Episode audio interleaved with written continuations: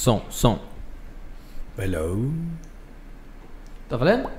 Oi, eu sou o Bedu e tá começando, galera, mais um Redelize Podcast. Hoje o Redelize Podcast de número 30, galera. Então a gente vai comemorar hoje da forma. Tá meio estranho, tá meio. É coco? É. Hoje a gente vai comemorar da forma mais incrível de todas. Quem não gosta, né, de um churrasquinho, né, Fabião? Porra. Hoje a gente vai usar, mostrar na prática pra vocês aqui como se usa uma tábua de corte, pessoal. Daqui a pouquinho o nosso rango já fica pronto e a gente vai mostrar pra vocês aí, tá? Antes de apresentar o nosso convidado de hoje, eu já peço pra que você que esteja ao vivo aí, já deixa o seu like. Vamos começar aí com a meta de 100 likes enquanto a gente estiver ao vivo. A gente sempre bate, então, ó, cada vez mais a gente tem que aumentar essa meta aí, hein, que, O que, eu a sei gente que ganha hoje se bater 100 likes? é um espetinho de queijo. Não, a gente pode ir pro Pô, você, churrasco. já, você já vai ganhar um churrasco, você quer mais coisa, velho? Ah, Que churrasco é bom, né? A gente Chororô. come aqui come lá fora. Tá Caramba. bom. né? Ó, Sorvete. 100 likes. Se bater 200 likes, aí a gente pensa alguma coisa, hein? Sorvete. Mas, ó, vamos lá então. Já deixa o seu like aí. Posso falar dos nossos patrocinadores de hoje? Posso? O primeiro patrocínio... Som. Som. Deu bom, hein? Tá tudo bem? O primeiro patrocinador de hoje, meus amigos, é a Multieduc, pessoal, a escola de profissões, escola de cursos, parceira, patrocinadora oficial aqui do Redilize Podcast. É, o, o- ó, já tem duas, duas turmas. Ó, o professor da Multieduc aí. Que coincidência, né? Você. Ó, Coincidência. turmas Multieduc, mesas resinadas 2 de abril e porcelanato líquido dia 9 e 10 de abril. Utilize esse cupom de desconto, é, coloca o seu, aponta o seu celular para a tela agora e coloca nesse QR Code aí que você já vai direto para o site da Multieduc e aí você utiliza o cupom de desconto MultiRedePod. Tá aí nesse, nessa tarjazinha aí que tá do lado da tela, desse lado, acho não. Desse lado aqui. Utiliza aqui, ó, clica, é, clica não, coloca a sua câmera, já cai direto lá e utiliza esse cupom de desconto. Aproveita que esse cupom de desconto dá até 30% de desconto nos cursos, tanto online quanto presenciais, tá? Até 30% de desconto. Então, aproveite. O que mais? Temos também o Okione Food Service, pessoal, nossa parceira aí de longa data. Hoje a gente não vai comer Okione porque ah, vai ser o nosso churrasco aqui pra gente comemorar, mas a gente não deixa de falar deles, que, é, que a Wokione é uma empresa incrível. Faz marmitinhas fit aí. é, se você quer comer um negócio gostoso, se você quer comer uma parada sem engordar e gostosa ainda, come marmitinhas fit do Okione. Entra lá em contato com eles, Okione Food Service. Okione escreve assim, O-C-C-H-I-O-N-I. Okione, Oshione, com dois Cs e H, tá bom? Food Service. O Instagram deles está aqui na descrição. Aproveita, já entra em contato com eles lá no Instagram, pega o, o cardápio do mês e já adquira suas marmitinhas fit. Além disso, o Okione está há mais de 20 anos aí, desde 1999, é, trabalhando com cozinhas industriais. Então, se você tem uma empresa, quer aí ter uma cozinha local, entre em contato com eles, porque é uma empresa top de linha, beleza? São os nossos dois parceiros de hoje. Lembrando, se você quiser participar ao vivo, manda as mensagens aí nos comentários. E se quiser algum tipo de merchan, você pode fazer aí a partir de 20 reais. Se quiser divulgar aí a sua, a sua, seu curso, se quiser divulgar a sua loja de tábuas de corte, se quiser divulgar a sua loja virtual, se quiser divulgar o seu Instagram, fica à vontade aí, manda o superchat que a gente no final divulga aqui com o maior prazer do mundo. Beleza, meus amigos? Beleza. Acho que é isso, né? É. Tá tudo certo aí, produção? Vamos começar hoje, então. Primeiramente, ah, esqueci de, de falar de você, Eu né? tô aqui, viu, como gente? sempre, como Ah. sempre. Fábio da Upmax aqui, meu parceiro de podcasts. Hoje a gente vai bater um papo com um amigo dele de longa data. Sim. Muito obrigado, Rogério, por ter é, aceitado o convite. Eu que agradeço, meu velho. Valeu aí pela, pelo espaço, pelo tempo e pra falar de uma coisa que, Todo mundo gosta. cara, vai, vai dar assunto aqui, viu? Porra. Nossa, vai ser Da hora legal. demais. Quais são as suas redes já pra galera ir te conhecendo? Apaixonado por churrasco. Isso Legal. no YouTube, é, no Instagram é, e no Facebook também. Apaixonado Show. por churrasco. Show de bola. Como vocês sabem, galera, o Redilize Podcast, eu vou falar isso quantas vezes forem necessário pra, necessárias para vocês entenderem qual que é o intuito desse programa, né? O intuito do Redlize Podcast. Aqui nós vamos sempre trabalhar com, com basicamente é, três assuntos, né? É, na verdade, dois: é, arte e empreendedorismo, né? Dentro da arte a gente encontra muitas coisas, né? Desde é, formas de você lidar aí com com, com, com a música, uhum. é, energia, espiritualidade, varia, né? Enfim, a arte é uma coisa muito abrangente, né? Então a gente sempre vai trazer para ir colocando, né, essas, essas pulguinhas atrás das orelhas de vocês, né? Colocando essas, esses pontinhos de inspiração, de inspirações aí para vocês colocarem na vida do cotidiano. Se você trabalha com resina, se considere um artista, Exato. porque é um trabalho artístico. Então, a arte ela é tão abrangente, ela é tão maravilhosa que quando você vai conhecendo cada vez mais coisas, cada vez você vai querer expandir cada vez mais, né? E além da arte, né, que é o que a gente gosta de falar aqui, a gente também gosta de falar da parte de empreendedorismo, né? Por quê? Não adianta você só entender das milhares de técnicas que, é, que a gente ensina de resina. Não adianta só isso. Você precisa sim aprender a gerir a sua empresa, você precisa aprender a fazer o seu marketing, Exato. você precisa escutar histórias de pessoas que passaram de repente ali por algum problema e já soube, é, já conseguiu resolver aquele problema e essa pessoa ela pode te dar ali de repente um corta-caminho que vai te ajudar a sair desse problema e por aí vai, né? E por isso hoje a gente trouxe aí um mestre churrasqueiro para conversar sobre o mercado de tábuas de corte. Eu e o Fábio, a gente julga que uh, a gente conversa muito sobre as principais tendências né, e tudo mais. E 2022, meus amigos, o, temos dois mercados dentro do mundo das resinas que estão a todo vapor. Tábuas de corte, né, esses vários tipos de tábuas com os efeitos com, com as resinas, né? E as joias afetivas. E por isso que hoje a gente vai falar das tábuas de corte. Vamos falar um pouco da parte de, da, da do Rogério como empreendedor. Uhum. E eu quero saber antes, né? Como que vocês se conheceram? Você que, que, que deu a ideia de convidá-lo, né? Como vocês se conheceram? Por que, que, que como que essa amizade surgiu? Ai, vamos lá. Foi em meados ali, né? De 2007, 2008, em que eu fui trabalhar aqui em Alphaville, num lugar chamado Colômbia.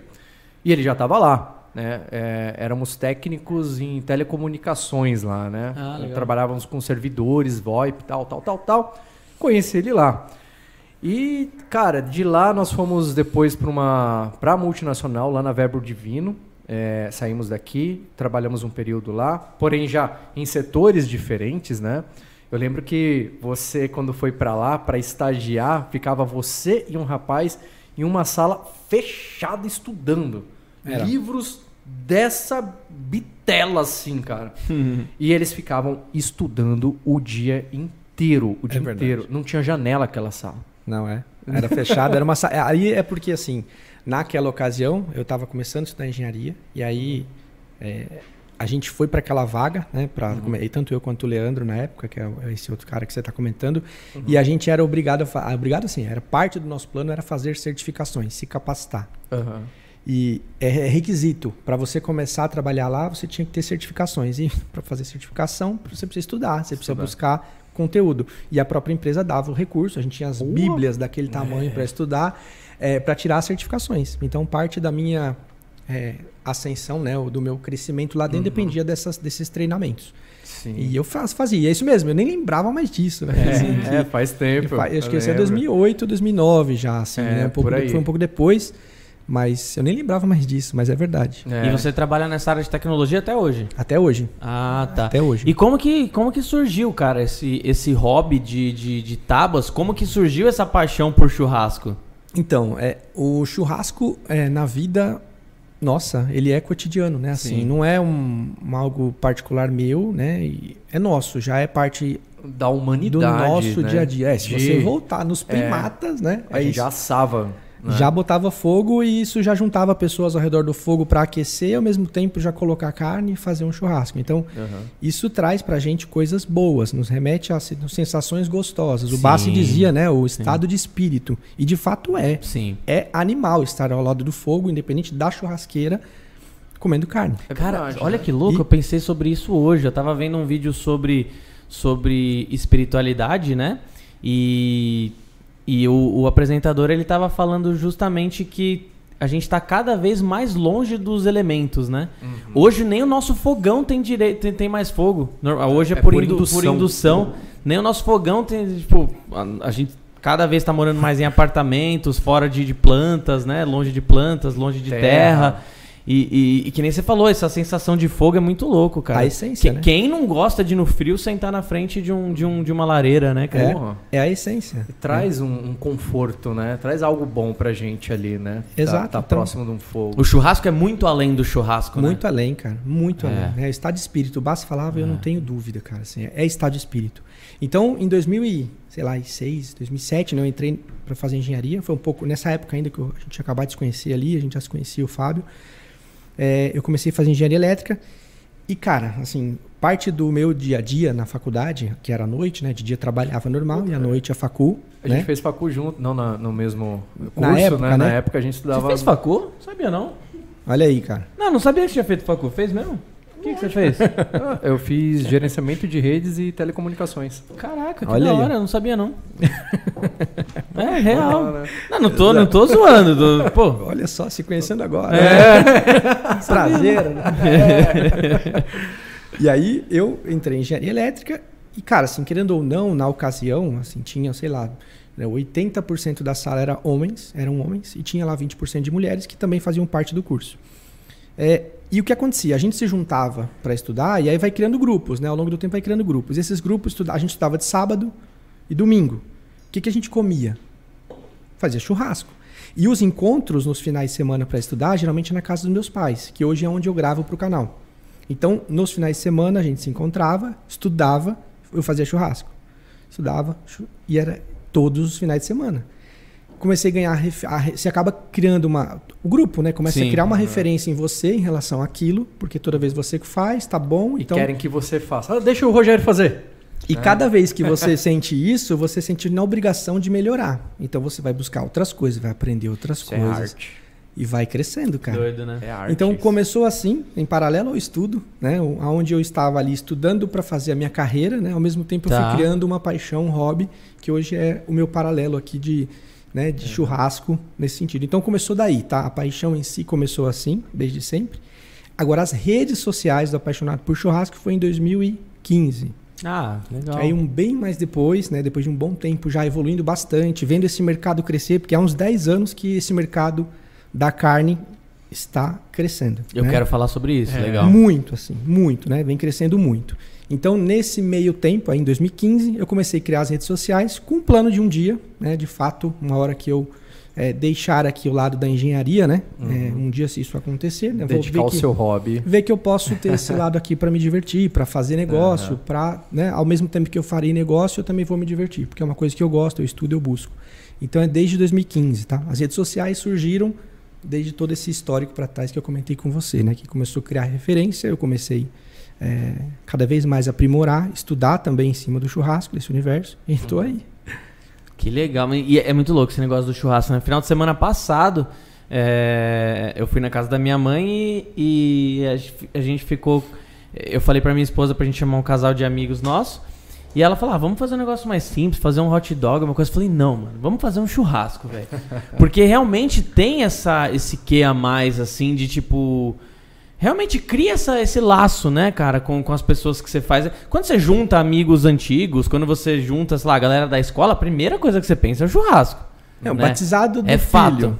É, É. churrasco. É. É aniversário da criança, tem o bolo, mas o pai bota um É churrasco. o pai que é o churrasco. Sabe? O tio que é o churrasco. Ele faz é. parte, cara, da nossa vida de uma forma muito Sim. pesada. E, mas e- muito e pesada. muda, né? É, você pode chamar aquele mesmo. Meu, meu microfone. Não tô ouvindo muito bem. Eu tô ah, ouvindo. ah, tá. É, você pode chamar o mesmo grupo de pessoas para sua casa para comer um, fazer uma noite da pizza.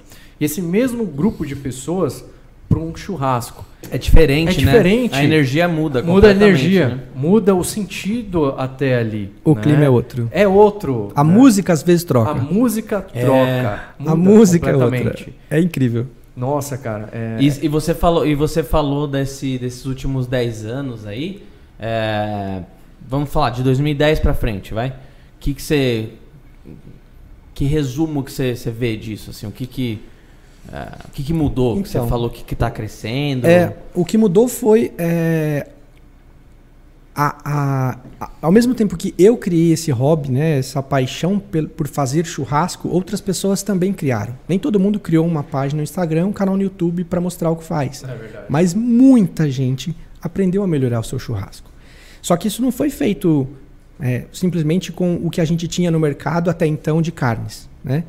Em paralelo a tudo isso, houve de fato no mercado da carne, aí eu estou falando mais do lado da pecuária, do lado da genética, da criação de gado, houve ali um investimento pesado em genética, em importação de, de raças, né, de genética de gados que tem uhum. uma característica com uma carne mais mole, mais macia, com gordura entremeada.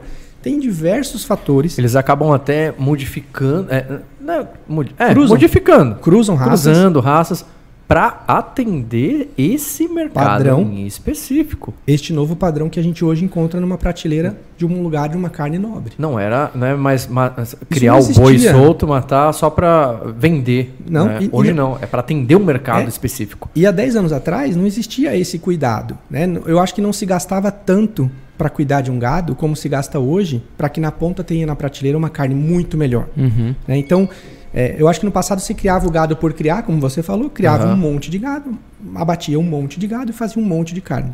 Uhum. Não existia esse cuidado. Né? E eu acho que isso vem de fora também, né? a, a, própria essa história de criar as raças, né? fazendo essas, esses cruzamentos de raça, é, trabalho, investimento em genética, na alimentação, cuidado do gado, na ponta tem uma carne legal. A carne legal, que às vezes você paga um pouco mais caro, né? Eu não vou falar para você que eu vou fazer um, um churrasco de carne legal, que é uma carne nobre mais cara, inteira, do meu churrasco inteiro, eu vou fazer só churrasco nobre. Uhum. Mas eu posso ter, pô, sei lá, 60% do meu churrasco tem um frango, tem uma linguiça, tem uma carne no, do dia a dia e eu pego uma carne legal aqui do outro pra lado. Dar aquele, aquele premium. Fala, que a hora, galera, essa exato, é a hora, hein? Que a hora que eu faço o meu churrasco e eu sirvo, coloco na tábua de corte, sirvo ali, o cara fala: Caraca, que carne é essa, velho? Uhum. Você que comprou e rachou o churrasco para todo mundo, ficou um valor pequeno ali na hora de rachar o valor da conta do, do churrasco para todo mundo na sua casa, você fica super orgulhoso. Sabe? Então, esse, esses pequenos momentos foi com que fez com que o mercado crescesse. Primeiro, uhum. pela, pela própria o trabalho lateral aí que eu falei, né, de genética e criação para chegar no que a gente tem na prateleira, em paralelo o consumo, a demanda.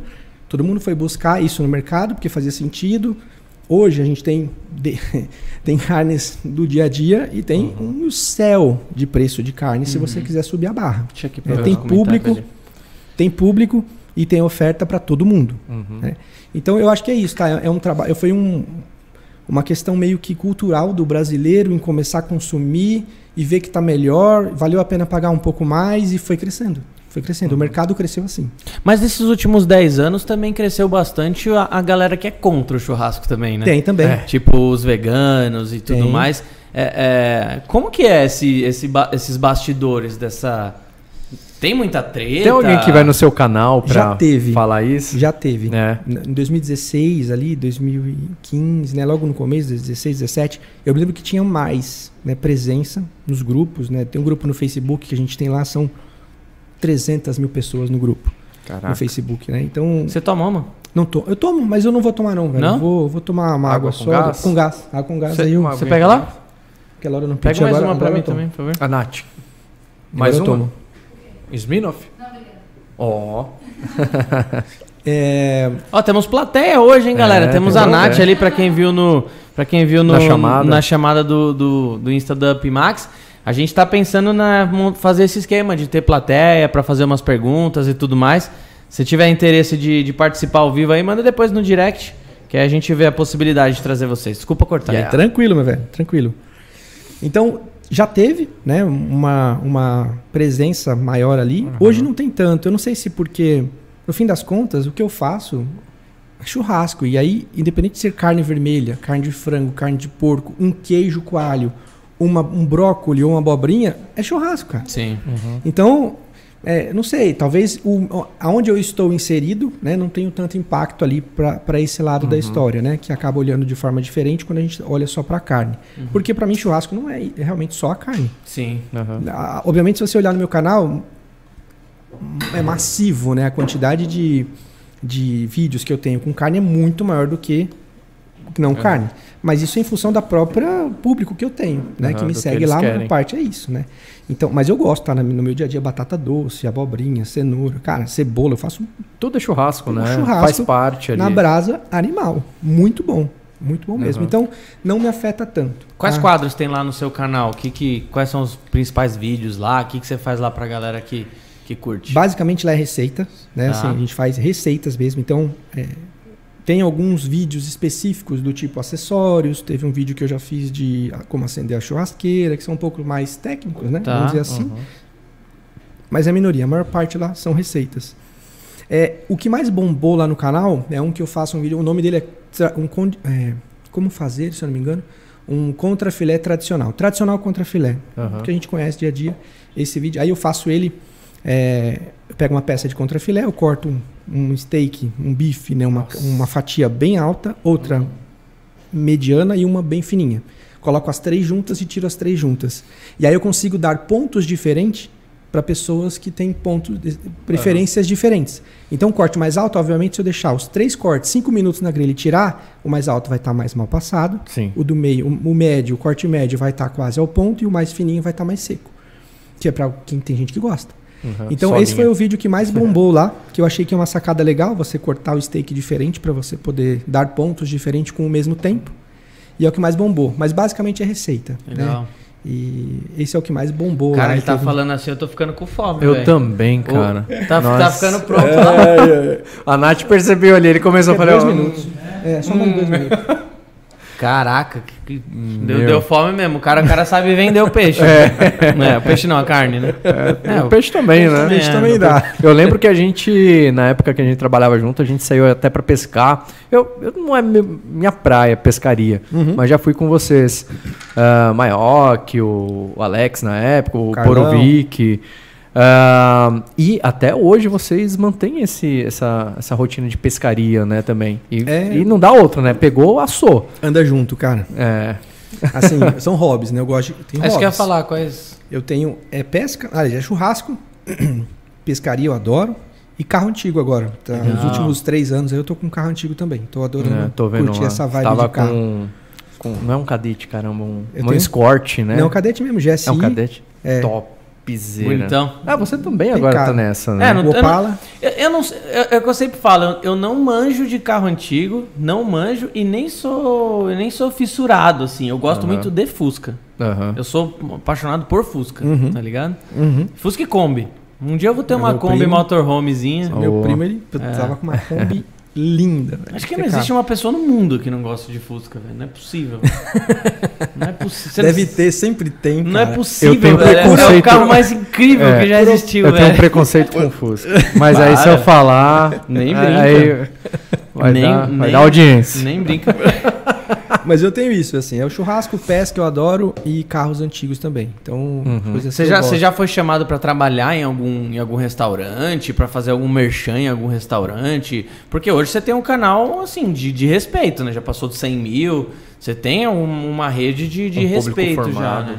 Sim, já aconteceu. é, não, não, vou, não vou lembrar aqui especificamente um restaurante e tal, mas já me lembro de casos avulsos, assim, até em outro estado já aconteceu de me chamarem para fazer Pra fazer um merchan. uma né? divulgação, Ah, para uma casa, uma steakhouse, né? Um restaurante de carne, de cortes de carne, para ir lá fazer fotos e fazer alguns vídeos dentro da cozinha deles para eles deixarem nos painéis é, do, do Ah, espaço. que legal. Na ocasião não rolou, tá? Esse aí não rolou, mas Uhum. já fui chamado. Você tá falando de chamar, chamou.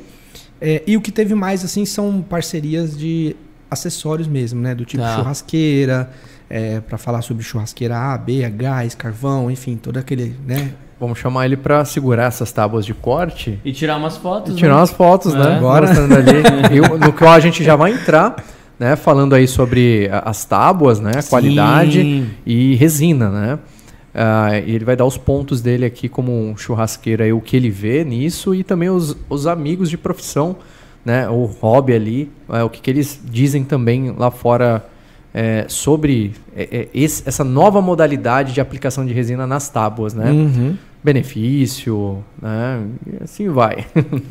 Os restaurantes, os restaurantes de. eh, os principais restaurantes, eu já escutei que, que tem um negócio que hoje nem pode é, utilizar uma tábua que seja inteiramente de carne, né? Tem Você alguma fala uma tábua de, de, de, um- de uma tábua que não esteja é, é da tábua de carne, uma Tábua tábua de de, madeira.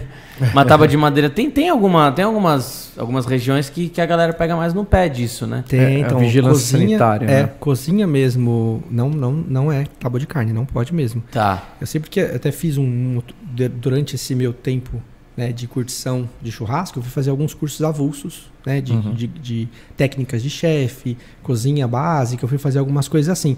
E lá eu me lembro que tinha assim, inclusive as tábuas que são é, de cozinha, aquelas de plástico, né, normais de plástico de cozinha é, industrial, elas têm até cores. Existe até uma padronização de cor que deve ser seguida nas tábuas para você usar para peixe, para salada, para carne vermelha, para Caraca! frango. Olha que legal. exato, exato. Então a gente pode até falar em relação à cor, eu consigo Aham. trabalhar com cor e dar é, a, a- Por a- favor. o tipo. Não é, eu não lembro, eu digo assim, eu não lembro agora aqui branco, eu me lembro que acho que é uma tábua neutra, azul ah, é peixe, tá, entendi. a verde é de salada, amarela é de frango e vermelha é de carne. Acho que É, agora eu uhum. consegui Você lembrar lembra. aqui do. É. Eu falei, cara, será que eu vou lembrar? Lembrei. Código de cores de. de... Branco do de verde, verde. Branco do azul, Quem laranja. fez eletrônica aqui vai falar código de cores? Não, é tábua de, de corte, peraí. Então existe assim essas cores, né? Então amarelo é frango, vermelho é carne vermelha, é branca ela é genérica, a verde é de folhas, legumes e a outra é azul, Interessante que é de peixe.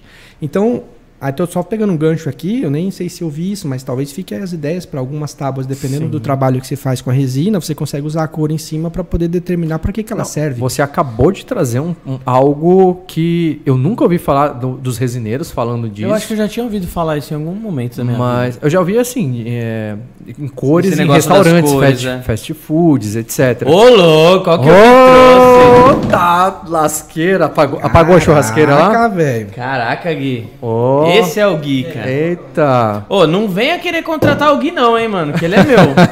Põe aí. Caraca.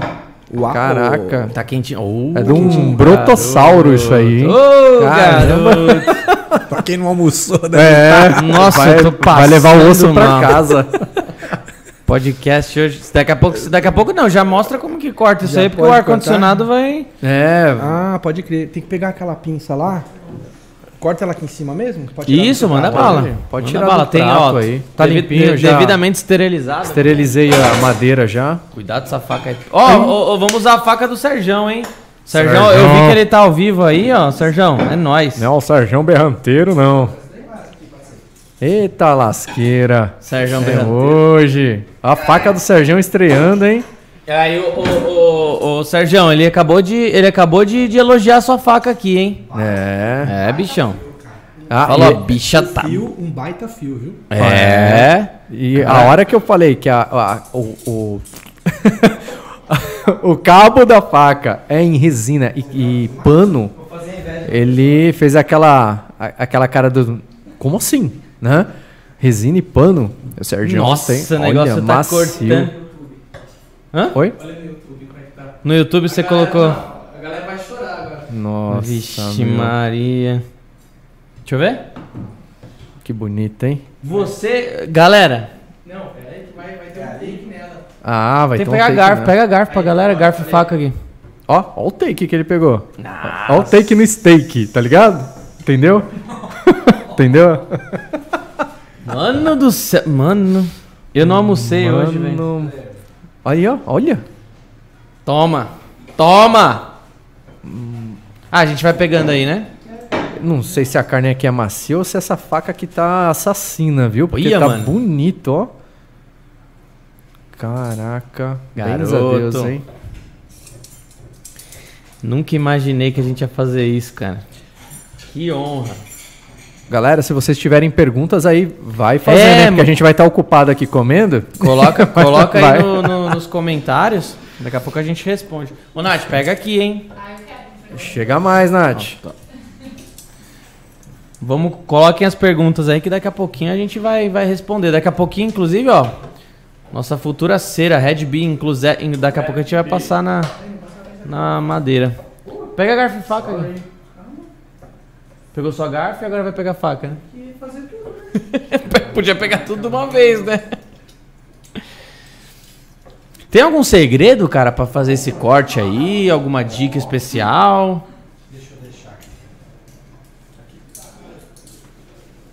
Então, Prato lá, é, pega lá. tem, tem. Costela é tempo, cara.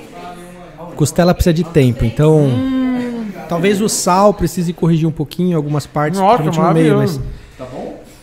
é, o- a questão é tempo para costela, tá? Então, costela para ela ficar nesse ponto que a gente chama de gelatinoso, né? A gente precisa acontecer um processo químico chamado hidrólise, que é a quebra do colágeno. Tá. Então é transformar o colágeno dessa, dessa carne nessa gelatina que a gente conhece. Isso precisa de água e calor, né? Fonte de calor e água. Só que se a fonte de calor tiver com muita tem- a a temperatura muito acima dos 120 graus, 100 graus, eu evaporo essa água muito rápido. Então eu resseco a carne. Então a ideia é fazer ela com cocções longas, por isso que a gente vê costela de chão que fica 12 horas lá, tomando fonte de calor lenta e trabalhando a própria umidade da carne com o tempo, devagar, mas temperatura branda. Pra que ela, a umidade não, Não saia perca. de uma vez. Antes de. Antes desse colágeno ser quebrado, que aconteceu o processo da hidrólise, que é a quebra desse colágeno, transformando ele em gelatina. Hidrólise.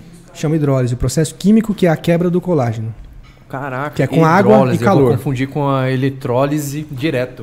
Vamos fazer Não, uma é eletrólise aí, hidrólise, na, né? Porque é do hidrólise de hidro, né? De Aham. água. Então é o processo da quebra do colágeno com água e calor. Né? Então, Mano, por tá isso maravilhoso isso. quando eu faço essa Vai costela aí. no chão, eu preciso de tempo e calor, fonte de calor branda. Quando eu faço ela numa churrasqueira no alto, que o calor embaixo é muito forte, que, que a gente costuma fazer? Ou a gente põe muito lá em cima e põe pouquíssimo calor, né, e deixa ela até 6 horas, 8 horas, às vezes dá até para fazer, dependendo da costela, para fazer na churrasqueira. Ou uma outra opção, que é esse caso aqui. Eu levo ela para minha churrasqueira, eu dou um susto de, de grelha nela, digo 20 minutos ali na, na brasa, para tomar uma fumaça ali, um- uma, Aham. uma esquentada. E depois você embrulha ela. E aí você deixa ela. Há quem diga, tá? Vai ter muita gente que vai falar que é carne cozida, e de fato tem um aspecto e parece bastante. Aham. Não tá errado quem vai falar isso. Mas eu gosto bastante do sabor, eu gosto bastante desse tipo de preparo também, né? Mais cozida, tá? Porque tem muita gente no, no meio do churrasco que fala: Isso aí não é costela, isso é carne cozida. É, Que é mais cozida. assada. É, É. é, uma carne cozida. Eu concordo em partes, tá? Quando falam isso, assim, eu não vou deixar de comer uma carne. Poxa, eu não teria como terminar essa carne aqui, né? Assim, não tem uma churrasqueira, carvão aqui pra gente fazer. A gente até pensou em hipóteses, mas não dá pra fazer fogo aqui dentro. Uhum. Então eu preciso dar um jeito de trazer alguma coisa previamente feita e terminar aqui, né? Mas pra eu conseguir dar esse ponto, essa suculência, eu preciso de, da, da hidrólise feita com papel alumínio. Então você embrulha no papel alumínio, 4 horas de calor a uns 180 graus, vai chegar nesse ponto. Hum, Tô tirando até umas fotos aqui pra. Eu ti- tinha que tirar uma foto do seu rosto, saboreando, cara. Tá demais. Come aí, fica à vontade, cara, por favor. Pode experimentar, Pega aí? Fabião, pega, pega mais prato lá. Posso eu Tem provar aqui, um pouquinho? aqui. Mano, que Esse aqui é onde ela veio. tá? Você. saborosa. Dentro, dentro da comunidade dos churrasqueiros tem bastante discussão, assim. Tipo, ah, melhor. A gente vê que né, é, tem muito uma discussão entre os resineiros, por exemplo, de tipo, resina poliéster é melhor ou pior? Né? Tipo, qual que eu vou usar? Qual pra isso? Pra isso. Tem a. O, sabe, Team Tony Stark e Team Capitão América, né? Da época. Tem o melhor ponto. sal ou Tem- melhor...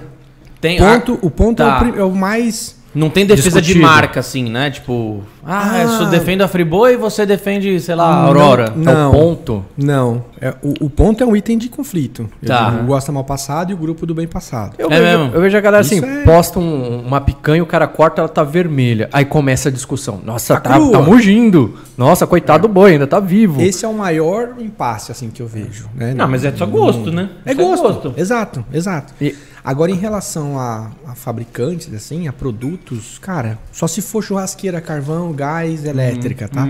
Aí tem outro viés aí, num outro Você sente diferença caminho. na a gás e... Depende. Ah, é o, o cara que é mais. Eu não sinto. Eu Mas comi o cara, é, o um cara que é churrasco, mais. o Mas você, é mais. mas você vai sentir se. Dependendo de um fator que eu vou falar aqui: fumaça. Uhum. O fator determinante para causar um churrasco de grelha melhor do que um de elétrica é, gás. é a fumaça. Um car- o churrasco a carvão, é, a, a base daquilo ali é gordura pinga, cai na brasa, a brasa ferve e traz a fumaça para a carne, impregna aquela fumaça na carne. Que Então dá um saborzinho. dá um sabor Defuma, né? diferente de quando eu faço numa elétrica que não fumaça, porque eu ponho água embaixo. Eu comi um Todo aquele na trabalho, então, Nova assim- Zelândia. Um churrasco. Foi um brasileiro que fez. Mas na, na, na churrasqueira elétrica. Ah, gás, aliás. Você é louco. Aliás, é, você pega a carne lá, a picanha, tá lá, made in Brasil. Né?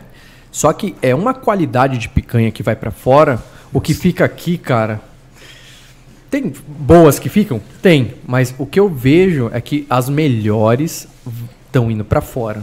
Quais churrascos você já comeu? Tipo, argentino falam que é muito bom, né? Muito bom. Muito bom. Qual você mesmo, acha já que comi. Qual que é a posição do Brasil nesse momento, assim, em relação aos demais, aos demais países? Ô, deixa aqui. A gente. Deixa o espacinho aqui eu do vejo, lado. eu vejo que a gente é muito bem. é, O Gui só ataca aqui e pronto.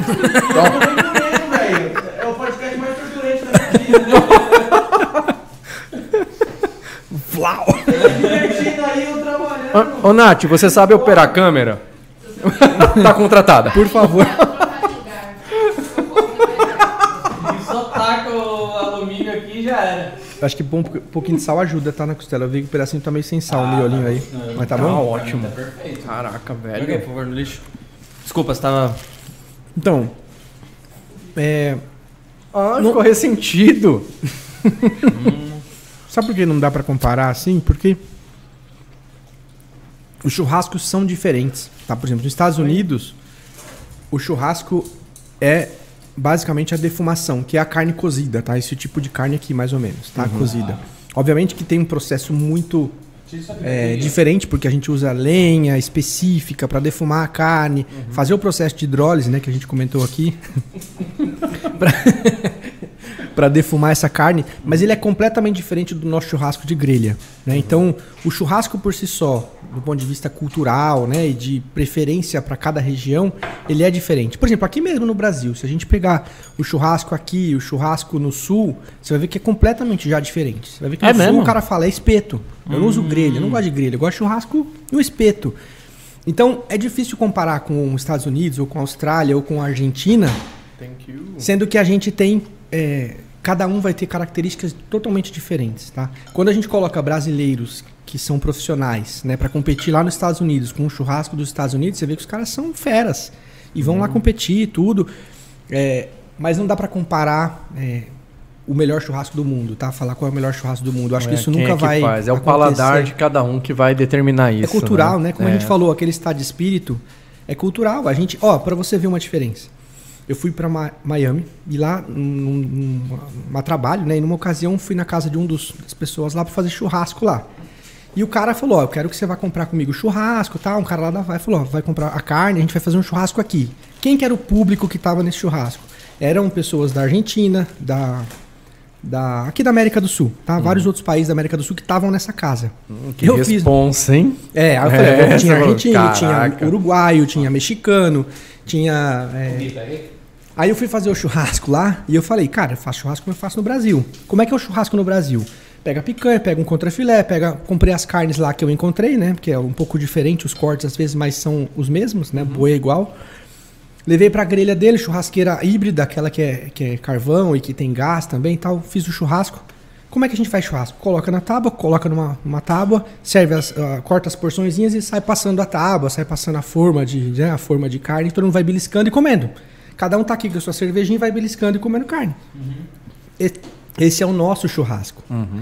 Cheguei lá, eu fiz isso daí, comecei a servir e ninguém pegava. Todo mundo, não, não, obrigado. Obrigado. Caraca, velho. Caraca, come velho. nada? Ninguém come, velho. Aí eu cheguei pro dono da casa, pro Mário, e falei, Mário. Já, e assim, foram. Aí começou a acumular. Eu falei, ó, vou parar um pouco, porque a galera não tá pegando, acho que não tá comendo. Aí ele, não, não, pode pôr tudo aí, cara. É, é. Sabe qual é a pegada? A pegada era, põe tudo de uma vez, tira tudo, corta, todo mundo pega um pedaço, dois pedaços, põe no prato, pega uma salada, senta e come. Isso é diferente da nossa rotina aqui de churrasco. A A gente gente só toda vai- hora vem, ó, pega aí. É, e você tá sentado aí. aqui, ó, conversando, tomando uma e beliscando. É. E o ritmo era outro lá. Então, pra você ver como é difícil comparar, porque até a forma de fazer é diferente, sabe? Eu percebi isso, assim, né? na prática lá. Eu falei, caraca, eu tava aqui segurando carne porque eu achei que já tinham enchido, e no fim das contas é porque eles estavam esperando a refeição. Que é terminou a carne, serve, todo mundo põe no seu prato, come a tua. Ninguém fica pegando o coletivo ali, tipo daqui, do coletivo, sabe? É, então, difícil comparar, né? É, o Brasil. Mas o Costu- brasileiro tem costumes, sim. né? a sua, o seu lugar muito bem posicionado no mundo. É, e também os seus gados, né? A sua genética, que hoje a gente tem gado muito é, bom para corte aqui para fazer carne. É, manda muito para fora, né? Manda muito. Esse setor é, meu, setor agropecuário, desde a da, da saladinha ao boi, a gente manda, a gente abastece o mundo, né? Boa parte. Tem trabalho melhor que esse? Olha isso aqui. Mano do céu, caraca. Ô, Nath, pega mais aqui. É, sem Pega cerimônia. Espetinho. Tá. É, não espetinho. Acho que ela não gostou, cara. Aí já é, não deu ruim. deu ruim, deu ruim. ó, tem farofinha aqui, ó. Ô Gui, hum. pega um prato lá pra você. É sempre assim? Não tem? Pega o meu, Não, Gui. pode vir. Pega aqui. Ai, Guizinho. Te amo. Ô Gui, vai comer sim. E aproveita, aproveita quando ele tá falando aí você come, entendeu? É, ah, boa. Então, é, que eu começo a falar um monte de besteira. Vai, fala aí, Fábio. o pessoal finge que acredita nas coisas fala que eu falo. Fala aí, fala aí. É. Pô, deixa o like aí, hein, ó. Vamos bater o 100, hein? É, tá com quanto like aí? 43. 43? Bora, bora, bora. Deixa o like, pelo menos eu não dei F5 aqui, então deve é, estar é, próximo disso. Convida aí a galera, tá? Vai publicando no grupo da avó, do vô, papagaio, de todo mundo. Chama aí para participar. E, Rogério, nessa parte de, de da, da, do alimento que a gente vem falando que não é do preparo do alimento que não é mais como antigamente, né? Ah, joga um sal e, e serve, né? Hoje é, se usa técnicas e cada vez mais cada um quer desenvolver uma técnica, né? Para mostrar para o outro que o dele é o melhor, né? É, o churrasco não é mais igual a antigamente. Uh, e além de você ter essas técnicas que você conhece ou desenvolve, aplica, uh, o visual conta muito também, né? Da forma como você vai a, a apresentar aquela peça pronta. E não é mais só aquela né, desce do espetinho, corta, né? Joga ali no monte de farinha e serve.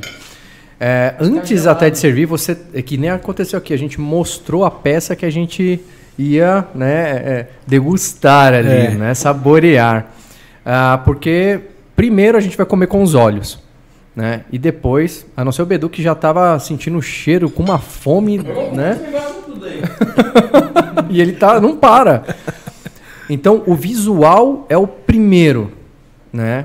Ah, e eu vejo muito a galera utilizando cada vez mais utensílios diferenciados, né? Ah, que nem a, a, a, faca do Serjão aqui. O Serjão me deu uma também, muito louca.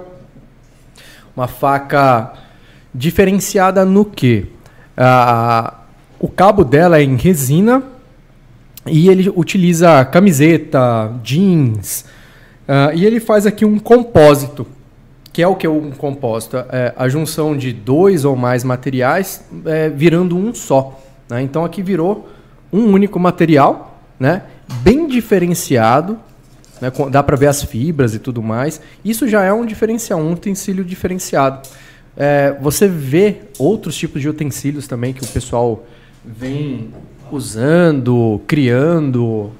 Cara, é um universo gigantesco. Uhum. É como se você estivesse vendo o. Quando a gente. O primeiro item que a gente falou aqui, que, que mudou e que houve um trabalho há 10 anos atrás, que ele vem crescendo e a demanda vai aumentando, que é, é em relação à carne, né? É, e quando você serve a carne que todo mundo gostou, é, você fica é, empolgado também em não servir só a carne boa, mas também estar pronto para servir uma qual é a carne que eu estou servindo? Qual é o padrão dessa carne, né? O que, qual é o impacto que ela causa? A história da, você contar é, a história daquela carne. Você conta e né? conta, tá? E qual conta. É o boi e conta. Foi, é. Dependendo do, do, do, seu, né, onde você for pisar aí, você vai falar esse gado é um wagyu, é um gado japonês que recebeu esse tratamento, esse, essa genética tem esse marmoreio, por isso que ela tá assim, você não vai comer uhum. isso nunca nunca, você não experimentou algo parecido, é completamente diferente, porque é diferente. E uhum. aí, em geral, assim, eu senti isso acontecer comigo. Você sente na obrigação de estar amparado. Uhum. Sabe? Em termos de acessório, a sua estrutura, o seu. Tem, eu vou usar um jaleco, eu vou usar um avental. Pô, uhum. tem avental de couro super lindo, bonito, com de, bastante de, uhum. detalhes. Porque causa uma impressão, parece que melhora, é o que você falou, o visual cria até uma percepção melhor para quem vai comer, uhum. né? Para quem vai receber aquilo. Dá um ar de profissionalização para quem é, tá fazendo. Isso que eu ia falar, você chega no churrasco, vê o cara com uma, um, um avental de couro, Não de um TNTzinho. Tudo bem, quem tem um TNTzinho. Sim. Mas assim, é, é um. é- tem um cara que investe. É que são passos, né? Naquilo, vai- São passos. Quando você chega lá, você se sente até mais orgulhoso da onde você chegou. Ele falou: Caraca, eu sou o cara que vai fazer esse churrasco que todo mundo vai Até aplaudir. grelha.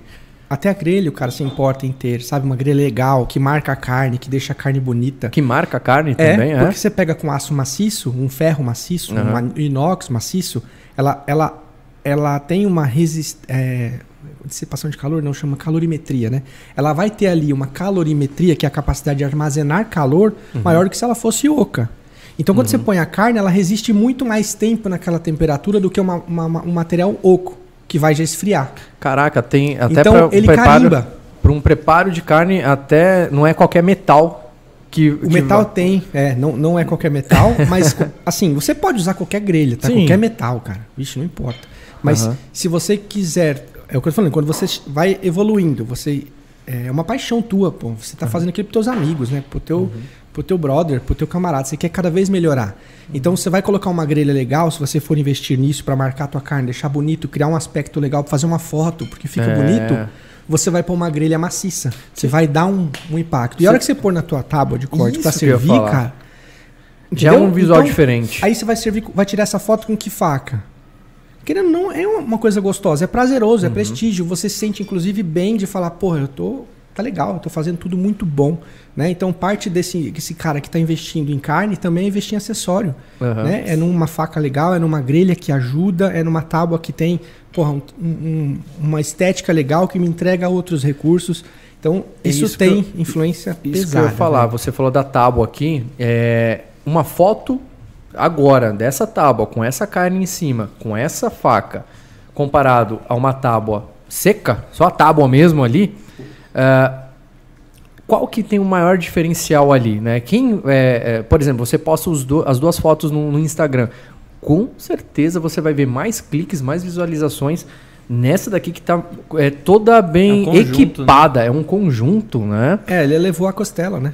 Ela eleva a costela. Ele- A é, costela já elevou- tá bonita. Ela tá bonita. Você conseguiu elevar ainda, É. né, no visual, deixando aquilo ali mais É. né, primoroso. Cara, né, cara? quem- é um negócio incrível. Quem estiver ouvindo e que faz churrasco, e que tá nesse, nesse, nesse, nesse engajamento, vamos dizer assim, tá? Tá nessa vibe de, pô, quero comprar outra carne, comprar uma carne melhor.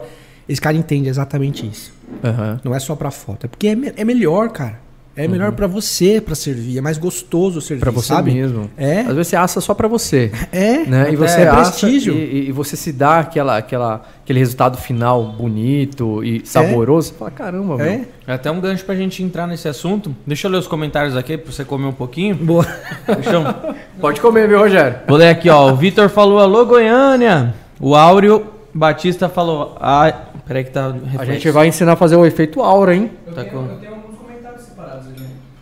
Se quiser ler daqui a pouco, deixa eu ler alguns aqui. Bom, então lê aí, velho. Tá. O Áureo Batista falou aí Campo Grande. É, o Jeff Rod falou que demora pra começar, gente. Pô, calma aí, cinco minutinhos só de prepara essa costela demora, né? Ele acabou de falar. Hidrólise, não sei das quantas aí. Você que tava aí, você viu. Ah, André Toma, Tonácio, alô, só monstro, da hora. Sérgio Facas, ó. Sua faca foi bem, bem elogiada aqui, hein? Ah, Gui, quero brinde. Hum, dadadá, dadadá. Mestre Rogério, Ricardo Maioshi. Churrasco é. Me... Quem que é? Fala, Maioque. Aí, ó. Maioki? Churrasco é melhor ainda com os amigos, total. Total. Adriano Bunner, aí sim, Edu. Edu. É ele aí. Bedu, pode comprar a carne pro churrasco que eu levaria a faca, o Sérgio. Boa, vamos chamar o Sérgio, velho, pra participar? Lógico. Bora. Sérgio, você tá convidado. Manda no direct. Ele é de Campinas, né? É, do interior, acho que é Campinas. Sérgio tá convidado, então. Você vai ensinar a gente a fazer aqui, ó. A gente vai falar sobre o mercado de micarta, facas resinadas e tudo mais, hein? Tá convidado. E Sérgio sempre participativo, cara. Wilson da Cruz Guariento. Eu já fiz um churrasco vegano com legumes, verduras e carne orgânica. É, saiu mais caro que o churrasco tradicional de carnes bovinas, linguiça e frango. Pior que é verdade, velho. O Jeff falou, caro. Bedu, seu lindo. Você que é lindo. Quem que é esse? Ah, quem tá chamando você Jeff de lindo? Rod. Bom, você é lindo também. Ó, pessoal, que fome. Bedu precisa conhecer o Fusca do meu pai, o único dono. É, existe uma maneira certa de corte para cada carne? Existe, pergunta. cortar com a faca e comer. Não, tem, tem. Tem. Boa. Assim, é, Com as fibras a, e tudo mais. a principal coisa, né, em relação a- aos cortes, é o cuidado com a compra, né? Que carne eu estou comprando. A primeira coisa é tomar cuidado com né, a diversidade que tem Nossa, no cara, mercado de carnes, um negócio de marcas e tudo, né? Você então, me fez lembrar de um negócio agora. se quiser até falar, depois eu volto. Já, já traz Não, o não, teu falar, não vou né? esquecer. É, De onde comprar, né? Muito cuidado. onde comprar, qual carne comprar. Então, é, aí depois disso, né, você, eu costumo fazer assim. é, quando eu vejo uma marca que eu não conheço, no supermercado ou no açougue, alguma coisa que tá lá fechadinha num pacote, eu me, me arrisco a comprar, às vezes é pelo preço, você vê que tá com um preço bom, você vai e compra, testo e falo, poxa, valeu a pena. Então eu vou passar a comprar ali. E você passa a comprar daquela marca. É, e aí, é, ao longo do tempo, você vai criando várias marcas que você tem certeza que dá para pegar legal. Uma vez ou outra não tá tão bom quanto aquela vez, mas você erra menos, né? Outra coisa é você ter um açougueiro no bairro ali, que você tem um contato. Eu tenho aqui, na aldeia, eu tenho um- dois açougueiros aqui, o Luciano e o Abimael. Os Pode caras falar, são... pode falar. O Luciano e o Abimael, do supermercado aqui na aldeia. Os caras são, cara, brothersaços, assim, Qual parceiraços. É o dos Gêmeos, fica aqui na aldeia de Barueri. Uhum. Os, os dois caras são feras de açougueiros. E quando tem carnes lá, eu falo, ó, eu quero tal carne. Legal? Ó, essa aqui você vai. E eu, cara, eu sou um consumidor Uhum. recorrente, né? Diário e tudo mais. Então, é, quando você tem essa confiança com o açougueiro, te ajuda bastante não errar, tá? Então, o corte certo ou o corte errado, ele vai ter mais relevância. Eu acredito nisso, tá? Ele vai ter mais relevância quando você não sabe a carne que você comprou. Então, se você não conhece bem a carne que você comprou, faz sentido sim você cortar a carne no sentido contrário à fibra. Então é olhar lá na carne, né, a posição da fibra, como ela está naquele, naquela peça, né, qual lado está a fibra. E baseado no sentido da fibra, você corta no sentido contrário. Tá. Que você vai diminuir o tamanho daquela fibra. E aí você vai ter uma carne mais macia. Entendi. Tá? Isso não vai dizer que ela vai ficar mais saborosa, que ela vai ficar mais suculenta, mais macia. mas ela vai ficar mais macia, tá? Entendi. E agora quando você conhece a procedência das carnes que eu compro, por exemplo, da Calpic, são- que é um, um- um frigorífico que eu tenho muita é, proximidade com a turma lá, vou fazer evento dia 30 com eles. É uma galera super é, do bem que eu conheço e que tem uma carne maravilhosa. Cara, eu posso cortar do avesso, do lado que eu quiser. Que, Que sempre negócio vai entrega ficar bom. uma maciez animal. Então, essa pergunta é sempre feita, assim, né? boa- Ela traz bastante polêmica. Então, eu, eu, eu costumo dizer assim: depende da carne. E para não errar, corte sempre contra a fibra. Tá. Porque aí, se você né, não, não, não quer correr o risco, corta sempre contra a fibra. E, em geral, você vai melhorar um pouco aquela questão do tamanho da fibra, vai melhorar a, a textura para você colocar na boca e mastigar. Você falou desse negócio e, e, putz, é muito importante realmente ter confiança no seu açougueiro, cara, porque tem um rapaz que trabalha na, na rede aqui, que ele trabalhava no açougue de bairro antes de, antes de vir pra cá. Cara, ele contou cada história que eu não vou falar aqui que a gente vai perder o apetite, cara. Real, assim. Depois. Hã? E eu posso provar. E eu posso provar. É, o Gui sabe, ele, ouviu todas as histórias.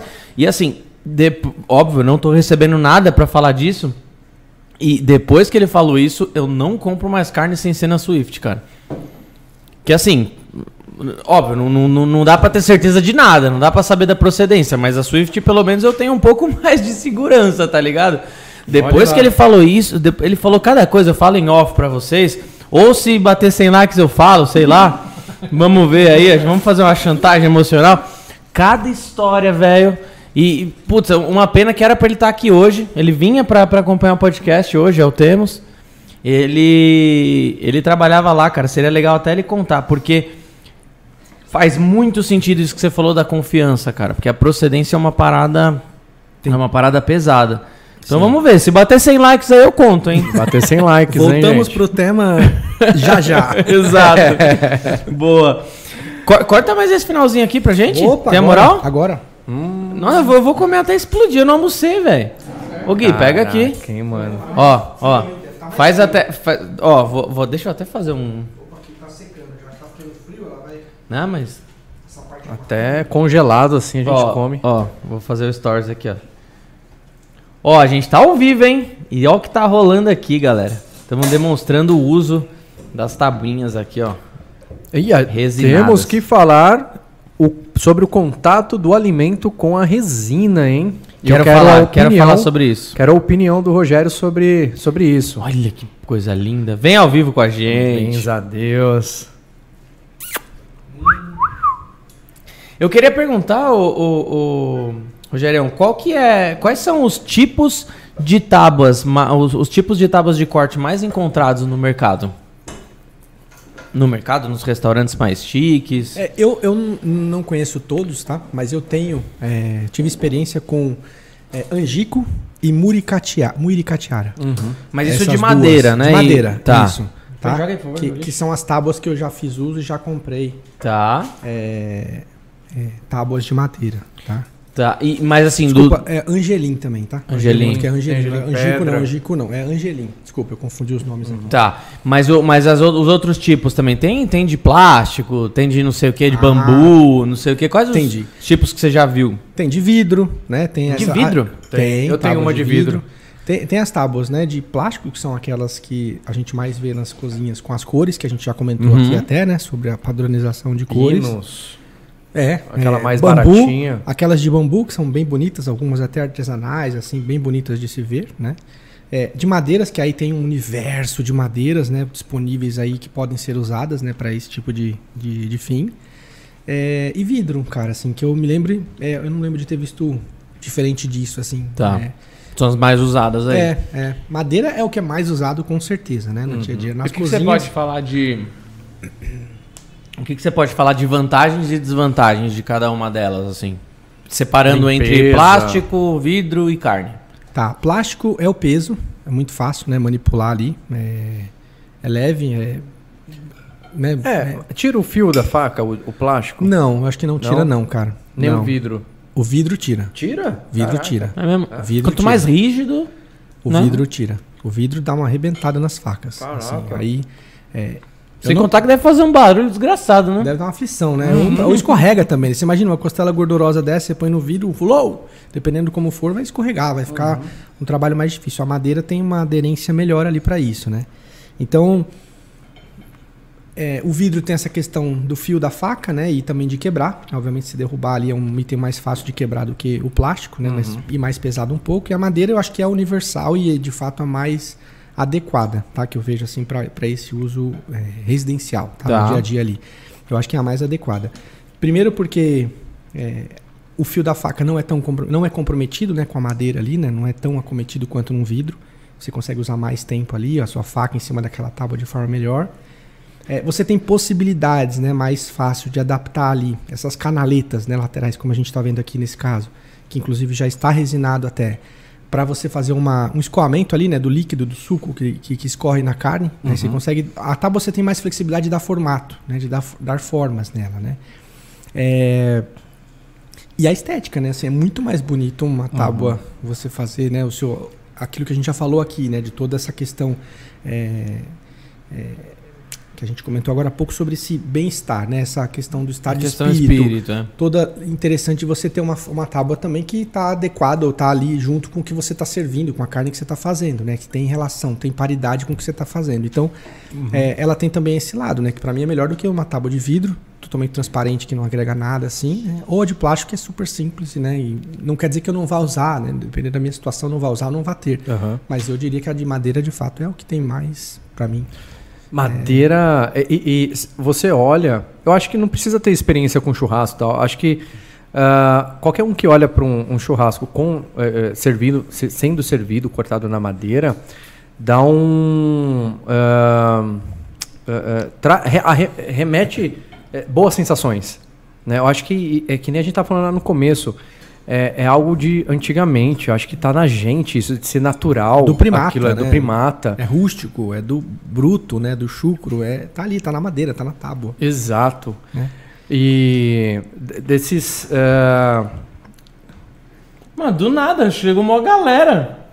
Ah, então não tô vamos vendo bater. nada, tá na propaganda. 100, 111 pessoas assistindo. É pra Cento- você, é para você curtir lá e Galera! contar suas histórias. Eu amo Pra vocês! você contar a sua história, cara. 172, sabe por quê? 172. 172 pessoas ao vivo? Temos o recorde É, o com seu uma público. costela É. sensacional. Alguém compartilhou seu, seu. Ou a gente falou alguma coisa que a gente foi cancelado aqui. Com certeza fui eu que disse a besteira, né? Gente, se o Fábio foi cancelado, digita um no chat aí. Com certeza fui eu. Oh, mas muito louco. Caralho, velho. Recorde, recorde mano. Recorde. Uh! Caraca, A mano. Nath postou no Insta Bota dela. É, pra subir. Foi a Nath, com certeza. Desculpa, Rogério, foi a Nath. Foi a Nath. Galera, você que chegou aí, seja extremamente bem-vindo. 220, ai. Extremamente bem-vindo. Se você quiser vir aqui comer churrasco com a gente, chega aí. Pô, que da hora, cara. Deixa o like aí. Deixa o like, se inscreve no canal, seja muito bem-vindo. Vou escrever aqui, ó. Like, like, like, A like. gente vai entrar, na verdade, na parte melhor do assunto agora, nesse exato momento. É, eu perdi até, até a estribeira aqui, velho. Valeu demais. Como é que eu A digito gente tava. aqui? A gente tava. 237 pessoas. O que bota, aconteceu? bota pra subir, cara. Bota pra Como é? subir. Aqui, ó. Like, like, like, like. Mano, será que. Bota pra É esse subir. público churrasqueiro, hein? Ó, eu, eu sou eu sou eu sou mercenáriozinho barato. Se ficar essa galera, a gente vai ficar até 5 da manhã aqui. Eu falei pra você que se fosse ele ia ficar segurando a gente. Vou avisar pra minha esposa, pra, pra minha filha, ó. Falando, esposa, Papai tá- a sua filha, cara. Você é papai fresquinho agora, Você né? viu? Qual que é o Sou, nome cara. dela? Eva. Eva. Minha Tem um presente pra pequena ela. Eva. Ah, cadê a sacolinha aqui? Cadê a sacolinha? Cadê a sacolinha? Tá comigo. Olha, ele ia já. É mesmo? Ele nem tem filha, mas quando ele fosse ter, certeza que ia chamar de Eva só porque ele levou. Letícia Tonial falou: esse recorde vale um cupom de desconto top. Combinado, Letícia. Vamos fazer o seguinte. Amanhã, sem falta, o Gui não vai deixar eu esquecer.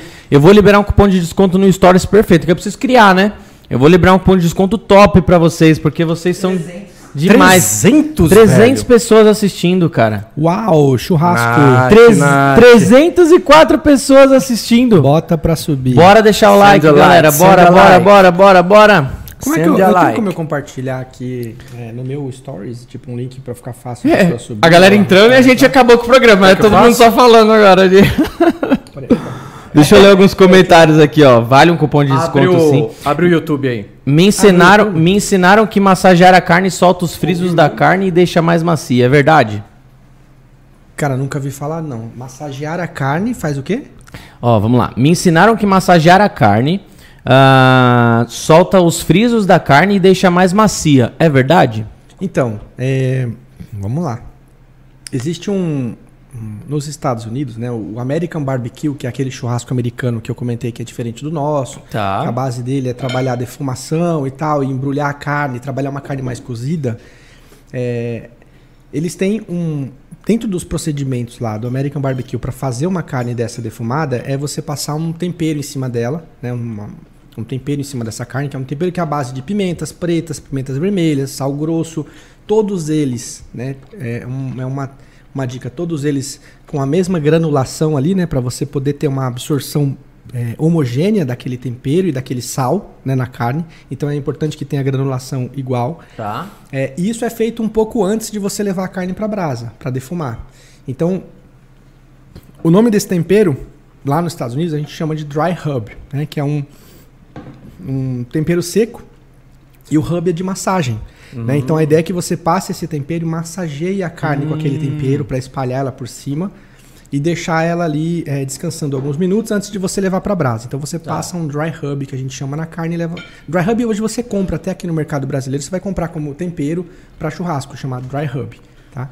É, agora sim, a massagem por si só na carne, deixá-la mais macia, eu nunca ouvi falar. Até eu vou pesquisar num canal que eu tenho, que eu sigo lá do, do Okuda, que eles têm uma parceria com, com o professor Chardu lá da, da Universidade de, de da Unesp, né, lá em Botucatu, e eles fazem lá vários testes com carne, tá? de cisalhamento, corte. Isso legal. quando fala do, do cortar contra a fibra ou a favor da fibra, eles fizeram testes em laboratório tá, sobre isso e mostram que uma carne de qualidade não teve influência. A- o teste de cisalha- cisalhamento lá, que é cortar a carne, mostrou que a pressão exercida numa carne contra a fibra ou a favor da fibra ficou a mesma. Ficou, ou ficou muito próxima, sabe?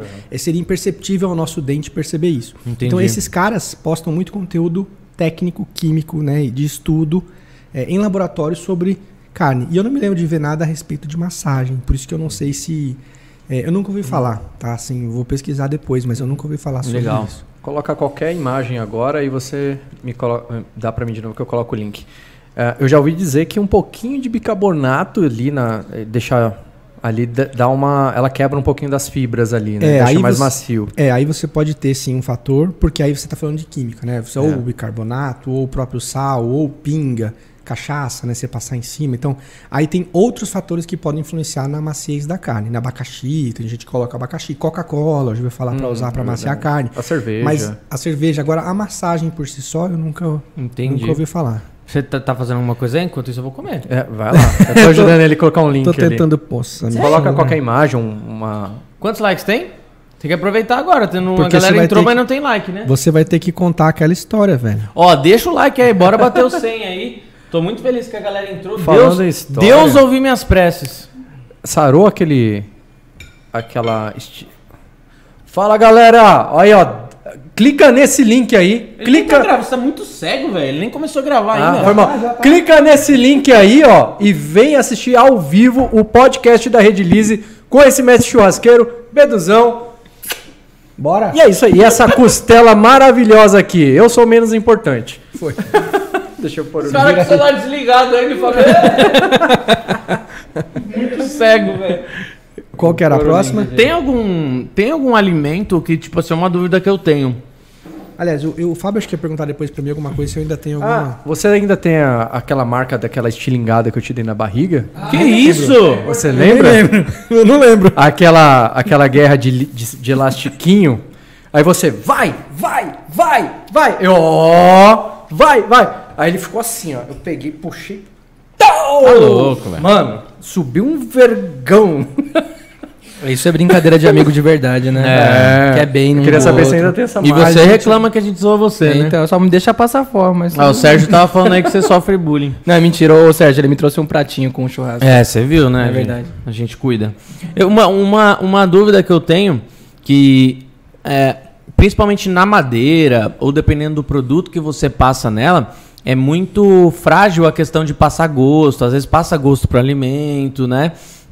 Existe algum alimento que você coloca em cima da, da madeira, ou em cima de qualquer outra tábua, que meio que você perde a tábua? Tipo assim, que você a partir daquele momento você só pode cortar esse tipo de alimento? Nossa, cara, não sei dizer, assim. é- Porque em casa, né, pro uso trivial ali do, do meu dia a dia, né? Aí não. Em geral, não, assim, porque você usa hoje, aí depois você vai usar, lava, né? Higieniza direito, legal, guarda, Tá. no outro dia usa de novo daqui dois dias, três dias. Não me lembro de nenhuma ocasião, assim, a não ser peixe, por exemplo, né? Que se você usar peixe direto em cima da tábua, provavelmente. Meio talvez que vai numa- ficar só pra peixe. Eu acho que, eu acho, tá? Eu não sou um, um grande consumidor de peixes, né? Até por ter alergias a camarão, Ah, é? frutos do mar, então eu sempre fui mais restritivo ali com relação a peixe. Banana d'água, né? É, é como? Banana d'água. Frutos do mar. Ah, Banana d'água? Frutos, frutos do mar. Nossa, demorou pra eu entender, mas nossa, velho. Que besta, velho. Caraca, velho. Vai, segue. Então, então eu não tenho tanta eu não tenho tanta é, familiaridade assim, nem tanto o peixe no meu dia a dia. Mas talvez fosse uma coisa que causasse ali um certo é, desequilíbrio, né? Vamos dizer assim, na Aham. tábua ali para depois você perceber que que foi usada com peixe, né? Para usar com outras A coisas. parada mas- das cores que você falou da- das tábuas, que ah, azul é não sei o que, vermelho é não sei o que, é só uma questão meio que tipo. Que todo mundo segue, mas não tem um motivo específico, né? Não, Não, não não. tem um preparo diferente pra cada tábua, tem?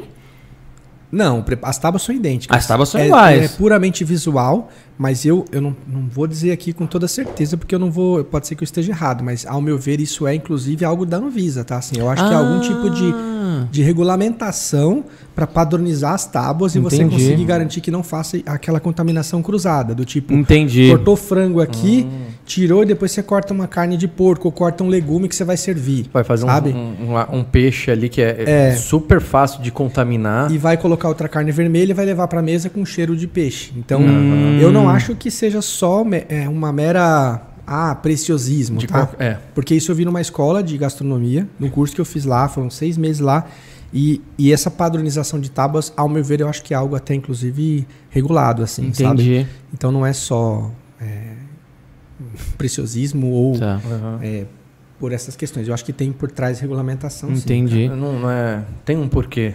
É, eu acredito que negócio, sim. né? E faz sentido, né? Assim, olhar para uma cozinha é, industrial Fica mais ali. organizado, né? Pô, cara, é. E cor é É muito mais coisa, fácil né? do que mudar a tábua, de repente, né? Você vai ver uma tábua de peixe tem um formato de peixe, sabe? Sei lá.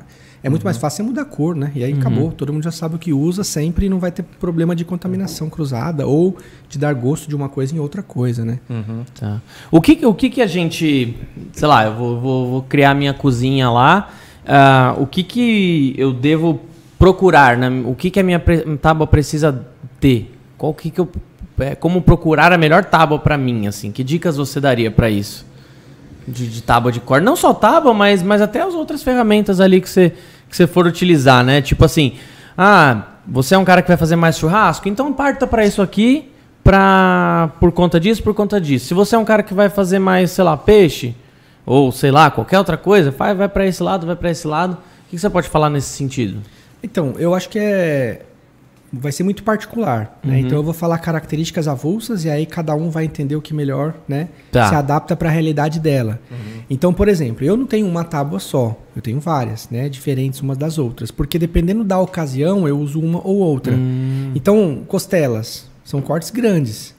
Né, quando eu faço costelas maiores, de 12, 17 Boi quilos. inteiro ali. É, são tábuas maiores. Eu preciso de uma tábua que tenha uma, um tamanho maior para colocar a carne lá em cima. Então isso é importante pensar, né? Para qual é o uso dessa minha, dessa minha tábua? É pro dia a dia? É uso geral? É o geral, dia a dia? Qual o tamanho que me atende? Qual o tamanho da minha mesa? Qual o tamanho da minha bancada, né? Qual a minha é, a minha é, disposição para carregar essa tábua? Qual o peso dela? Ela é muito pesada? Eu vou ter que movimentar essa tábua? Se for uma tábua de corte que vai ficar na mesa e eu não vou manipular ela, eu vou ter depois uma outra tábua para carregar a carne, poxa, ela pode ser dessa altura. Aham. Agora eu não vou colocar uma tábua dessa altura para cortar a carne e ter que servir. Hum, verdade, senão você vai fazer vai academia, né? Não vai... Não vai Por dar. exemplo, essa daqui, ela é pesada. hein? É o Que nem, pesada. que nem a tábua de Lichtenberg que a gente fez. Era pra fazer um negócio de serviço, só que você pega assim, você fica... Exato. É. Exato, não vai. Então, não dá, pra- não dá para dizer, né, qual é o modelo de tábua que precisa, mas acho que pode levar esses caras em consideração. Aham. Coisas legais em tábuas de corte que eu vejo. Aqueles apoios laterais para você pôr a mão por baixo. Ah, legal, tipo alcinha ali, uma né? alça, é. Nem, nem todas têm, por exemplo, uma própria alcinha de ferro. Às vezes é só um vão, é um dente que o É. cara abre na tábua e já é o suficiente para você conseguir pôr a mão por baixo e levantar a Tá tábua. mais ergonômico, né? Exato. Encaixe melhor e você não é nem não é, não é nem força, é o jeito É certinho pra você levar. E para você não Né? precisar levantar um lado e depois o outro para poder É. pegar, você só põe a mão e pega, né? Então, uma tábua que você vai manipular, isso é legal. Uma coisa importante nas tábuas são essas canaletas, né? É, para você poder ter ali o escoamento do líquido, da carne naquele, naquele canto. Então, isso é importante ter. Toda vez que você for procurar uma tábua, procure já uma que tenha essa canaleta. lateral. E qual é a dica que eu dou em relação à canaleta? Uma canaleta grande. Tem essa daqui espaço, né? é animal. Aham. É animal. O problema da canaleta pequena não é porque ela não vai conseguir escoar o líquido ali. Ela até vai. Só que esse líquido é gorduroso. Quando isso esfriar, essa gordura vai virar uma banha dentro daquela canaleta fininha e você não consegue tirar tão fácil. Né? Você vai ter que esquentar a água ou ter água quente para conseguir jogar na canaleta bem fininha e conseguir tirar aquela gordura lá de dentro. E o problema, a água quente, ela abre os poros da madeira, fazendo com que aquela gordura que você Ainda acabou de assim- diluir infiltre mais ainda, né? Exato. É, é um limpo meio que você não enxerga aquilo, né? Não vai ver. É cego, né? Você só vai ver quando começar a ficar verde o negócio. ali. É, e eu, e eu- Crescer um cogumelo na pra tua fazer tábua, aí você queijo. fala, nossa... Era uma, era uma das perguntas que eu ia, que eu ia separar. É que eu tinha separado pra falar sobre isso, que é uma coisa que o Rodrigo Piotto Caraca. fala bastante. O que foi? 333.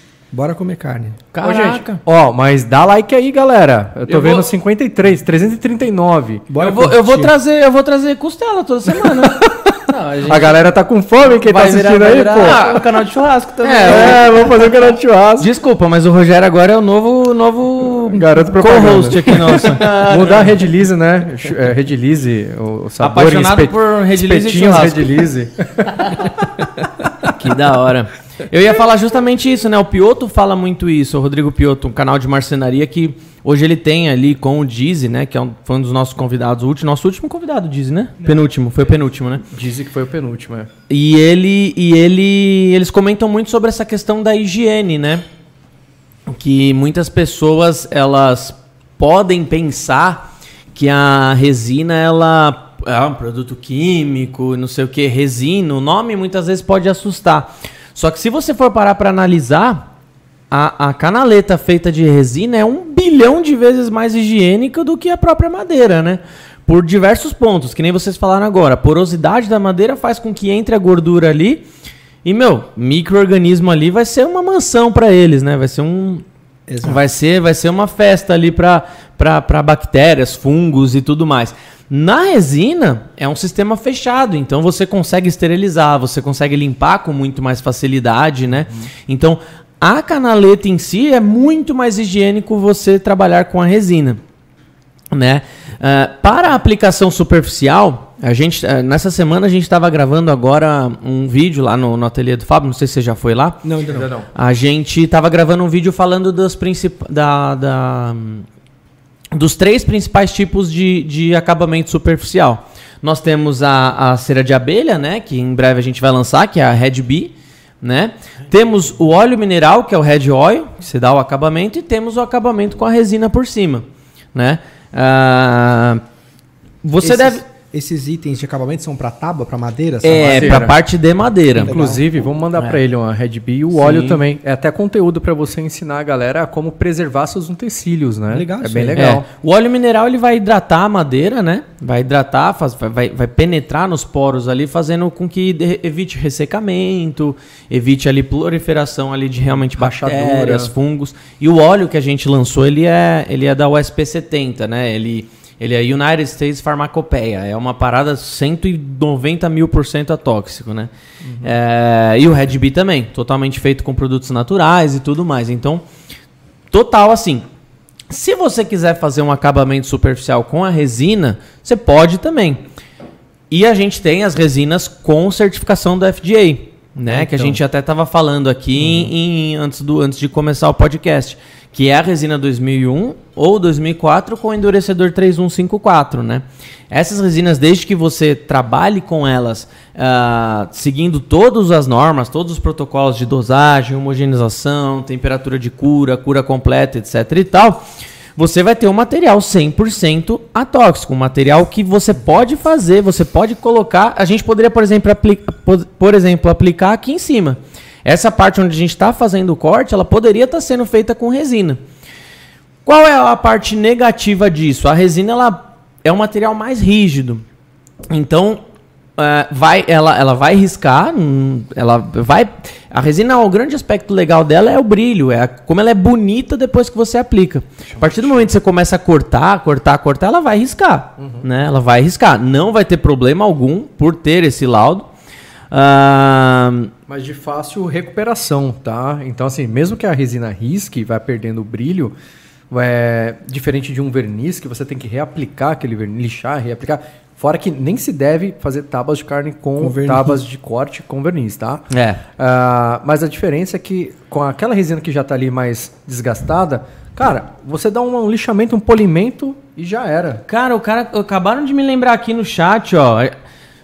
A gente falaram assim, ó, vocês podiam sortear essa tábua. A gente tá sorteando uma tábua. Pega ali, por favor. Vamos sortear uma tábua. É, a gente tá fazendo. concurso de Inclusive, se você quiser ainda participar, ela. aproveita que você entrou agora e vai lá no Instagram da Redlize e tem as regras para participar. Tá? É facinho. No final desse podcast, a gente vai fazer uma doação aleatória. Você pode participar desse concurso de sorte hoje. Vou te mostrar agora. ó, O Wilson da Cruz Guariento falou ele podia sortear essa tábua autografada. Você tá nojento, hein? Caraca! Caraca! Rogério! Uau, aqui hein? Tá, aqui Marli- está é, pra sorteio é essa daqui, ó. Essa tábua está sendo, está sendo sorteada hoje. Ela, um kit de resina, um kit de óleo. Vai lá que você vai conseguir participar. De oi. Olha, Beleza? A, olha a lapa. É uma Uma lapada, caiu no pé, é UTI Essa direto. literalmente é de corte. Essa, é. Essa é cara- uma grevilha. A madeira, você a fala? madeira. Cara, engraçado, né? Foi depois que eu falei das histórias do. do que eu falei que ia contar a história do. Vou ter que contar? E a galera tá cobrando. Tá A galera tá cobrando a Só que eu não tô do vendo açougue. like, A gente. história daqui a do pouco eu açougueiro, Daqui a pouco eu vou contar então. baita. Ah, tá, tá, tá. No, no Roxinho, é, queimado. roxinho é muito boa pra fazer tábua. O Sérgio falou. Marli, boa noite, galera linda. Boa noite. Ah, ele tem que contar a história do açougue. Vou contar, cara. Vou contar e assim, na semana que vem eu vou trazer a pessoa que me contou. E ele vai vir falar no microfone aqui, vai falar tudo que, que realmente aconteceu. Ele vai falar até histórias que eu não lembro, que ele contou tanta coisa maluca. Que eu vou falar só algumas aqui daqui a pouquinho, hein? Eu digo mais. Posso parar rapidão pra presentear a filhinha dele aqui, ó? Por favor. Caraca, Maninho, quem tá te mandando isso daqui é a Flávia da loja Dona Teresa. É um trabalhinho feito em resina. A Flávia, ela, para cada convidado, ela vê ali é, o que, que ele faz e tudo mais, né? E faz algo voltado. Só que, obviamente, é, você hoje a sua preferência com certeza é curtir a pequenininha, né? É, cara. Você foi lá buscar? Tem sido Não. assim. Você mandou Uber? Mandei. Fazer o quê, né? Nossa, velho. Mentira, velho. Em resina. Olha isso, velho. Bonitinho. Olha aí, que gracinha, cara. Olha isso.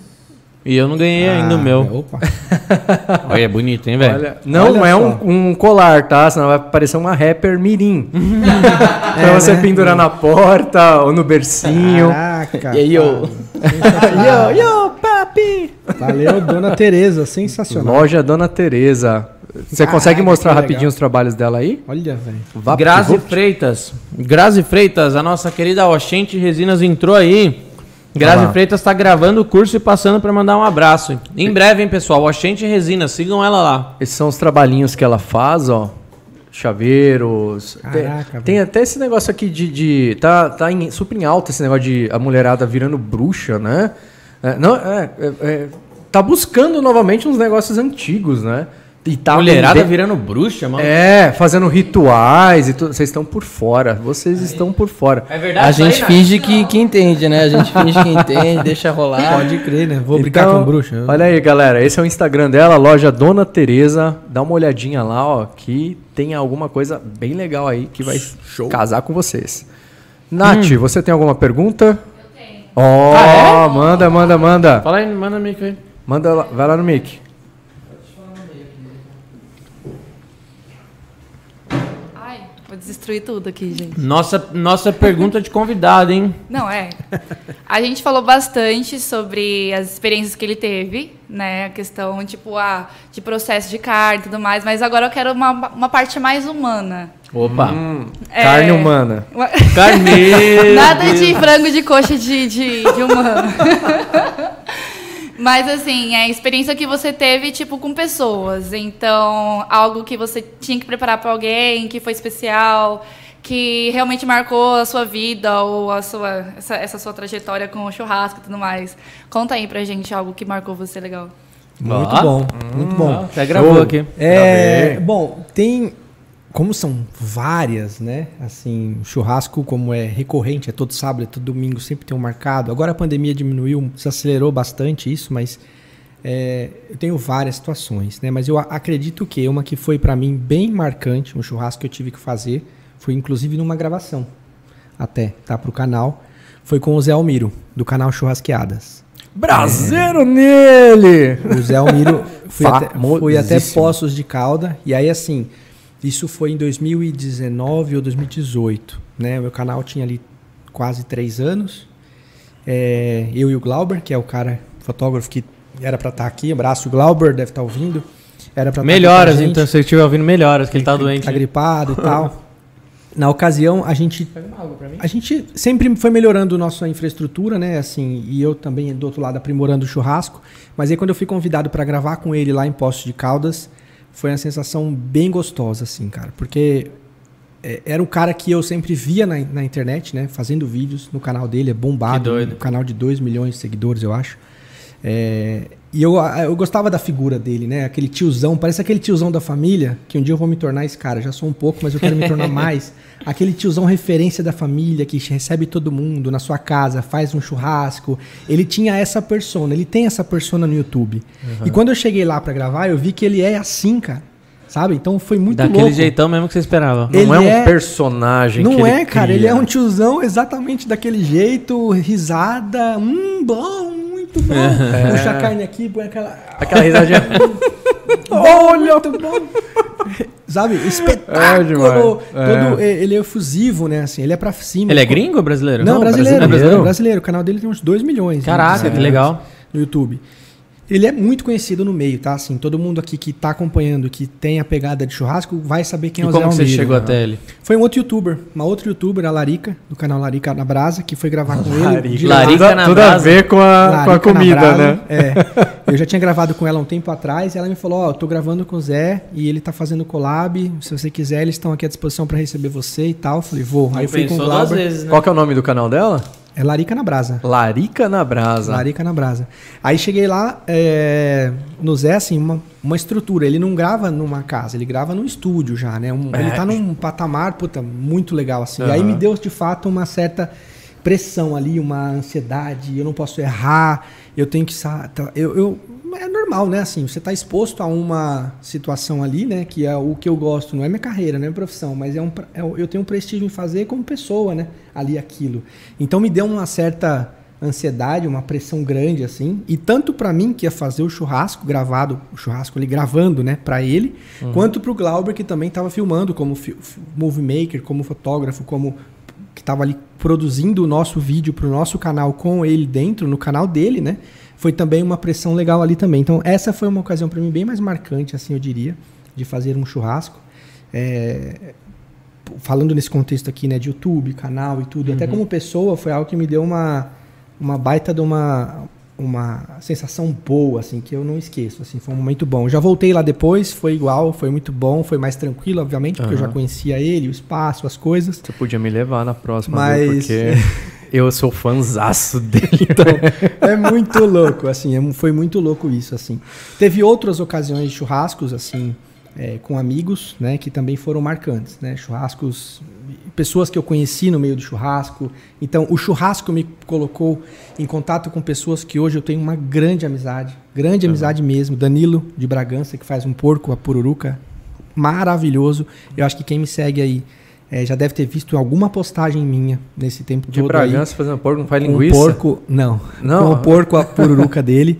Então, e foi através do churrasco. Então, assim, o churrasco me trouxe muita coisa boa, assim, sabe? E, e, e agora o churrasco que eu fiz, que me marcou, é, foi o do Zé. Que eu fiz pra gravar, era, era profissional ali, de certa forma, mas ele me trouxe uma, um, um pontinho marcado ali pra ficar como minha. Na história aí, como um Show, churrasco cara. marcante, assim. Foi animal aquilo, foi animal. Quais são, quais são voltando para as tábuas, eu quero, eu quero falar mais para frente também da parte de do da parte de empreendedor, quero voltar nessa parte. Obrigado pela pergunta, Nath. Boa. Mandou bem. Quero voltar nessa parte de, de empreendedor, mas voltando para as tábuas, é, quais são os riscos, além da, Faca. da, da, da questão da, da, da saúde, de você ter uma tábua muito, muito velha, uma tábua de baixa qualidade? ah, por, por que optar realmente por uma, uma, uma tábua de maior qualidade, assim? É, eu acho que não, não, não, não vejo um outro grande a não ser essa. A primeira coisa acho que em, em jogo é a saúde. Então acho que esse é o principal. Você já explorou bem aqui até a questão da resina é, ter essas certificações, né, ser aprovada por um FDA da vida, que você Tá. pode botar. FDA da vida não, né? Um FDA, pô. Que- o FDA, né? Cara, tá falando uma coisa internacional que, que, que certifica que você pode colocar comida ali em cima e você não vai, né, colocar eh, sua vida em risco, né, sua família em risco. Eu acho que a primeira coisa na escolha da tábua é isso, né? É, agora, outras coisas que podem pôr em risco é se for de vidro, então assim, você tem que tomar cuidado, esse vidro vai cair, pode Sim. machucar. Se for uma tábua extremamente pesada, quem vai manipular pode derrubar, machucar uma criança, pode machucar alguém. Não consigo ver tanto risco, tá? Assim, na escolha, tirando a questão mesmo da segurança alimentar. Eu acho que o principal é a segurança alimentar. Ou uma, uma eu, sei que uma tábua menos densa, é, que é o que? Uma tábua mais, uma madeira mais porosa, ela tende a absorver mais os, os, os sucos, né, da carne. E se não for bem lavada, bem esterilizada, cara, aquilo ali é uma colônia Uma fonte, de é. férias de, da- da- da- das bactérias ali, né? E quem é que quer cortar uma carne e servir na boca da- do filho, da filha, um alimento assim, né? tábuas mais densas, né, é, mais maciças, tendem a absorver menos esses, ah, esses sucos, né? Que é algo que vai se decompor ali. E a sua limpeza vai ser mais fácil também. Juntando ainda com a facilidade, a praticidade da limpeza ali da, da resina, pô, tem muito mais qualidade numa boa tábua do que numa dessas baratinhas, né? Ah, eu vou comprar aquela de pinos ali. Pode, tudo bem. É, é aquilo que é, vai, você vai usar na sua cozinha é, para algo esporádico e tal, mas limpe bem. Mas quando a gente está falando de servir mais pessoas, ter uma, uma tábua que está é, trabalhando mais a todo momento, se colocando alimento em cima, alimento em cima, então procura saber é, qual madeira é aquela e se é mais apropriada para é, esse ritmo de trabalho aí, para não É. ter tanta proliferação de bactérias. Sim, e até outra coisa, agora que me veio à cabeça, né, pegando esse gancho também, é, é uma coisa que acontece, eu não vou saber dizer aqui qual é e qual não é, mas né, é empenar a tábua também. Então, Hum, dependendo da verdade. tábua, do cara, de como o cara produz essa tábua, o trabalho que ele dá, eu sei que muita coisa acontece quando a madeira é verde, então você tem um risco dela empenar ao longo do tempo. É, e o outro é o processo de secagem, que eu ouvi falar que existe um processo de Sim. secagem na tábua para você Sim, deixar ela própria para o uso, né? Do churrasco em si. Então, esses cuidados, né, eu vejo até mais para quem fabrica, mas para quem compra também, né? Pro- Procurar saber qual é o trabalho que é feito em cima dessa secagem, qual é a madeira que o cara usa e qual é o processo que ele faz com a madeira para deixar ela pronta para o uso como tábua, né? Obviamente, quando a gente falar da resina, né, se eu for falar de uma tábua decorativa, né, não, acho- não sei se a gente vai entrar um pouco nisso, mas se eu já estou antecipando, mas quando a gente fala de tábua decorativa, voltando naquele gancho lá do começo, né, que me traz o bem-estar fazer uma carne bonita com uma tábua bonita e servir aqui para a galera. Então, quando eu passo a decorar uma tábua com o logo do meu time ou com o meu nome, eu vou assim, as infinidades, né, as possibilidades são inúmeras. Você pode fazer tudo numa tábua ali, né, com a resina, principalmente Sim. porque tem toda a, né, você consegue moldar aquilo da forma que você quer, né? exatamente. Então você A pode cor é. a cor ou o nome ou um time ou né, qualquer outra coisa você vai colocar naquela tábua.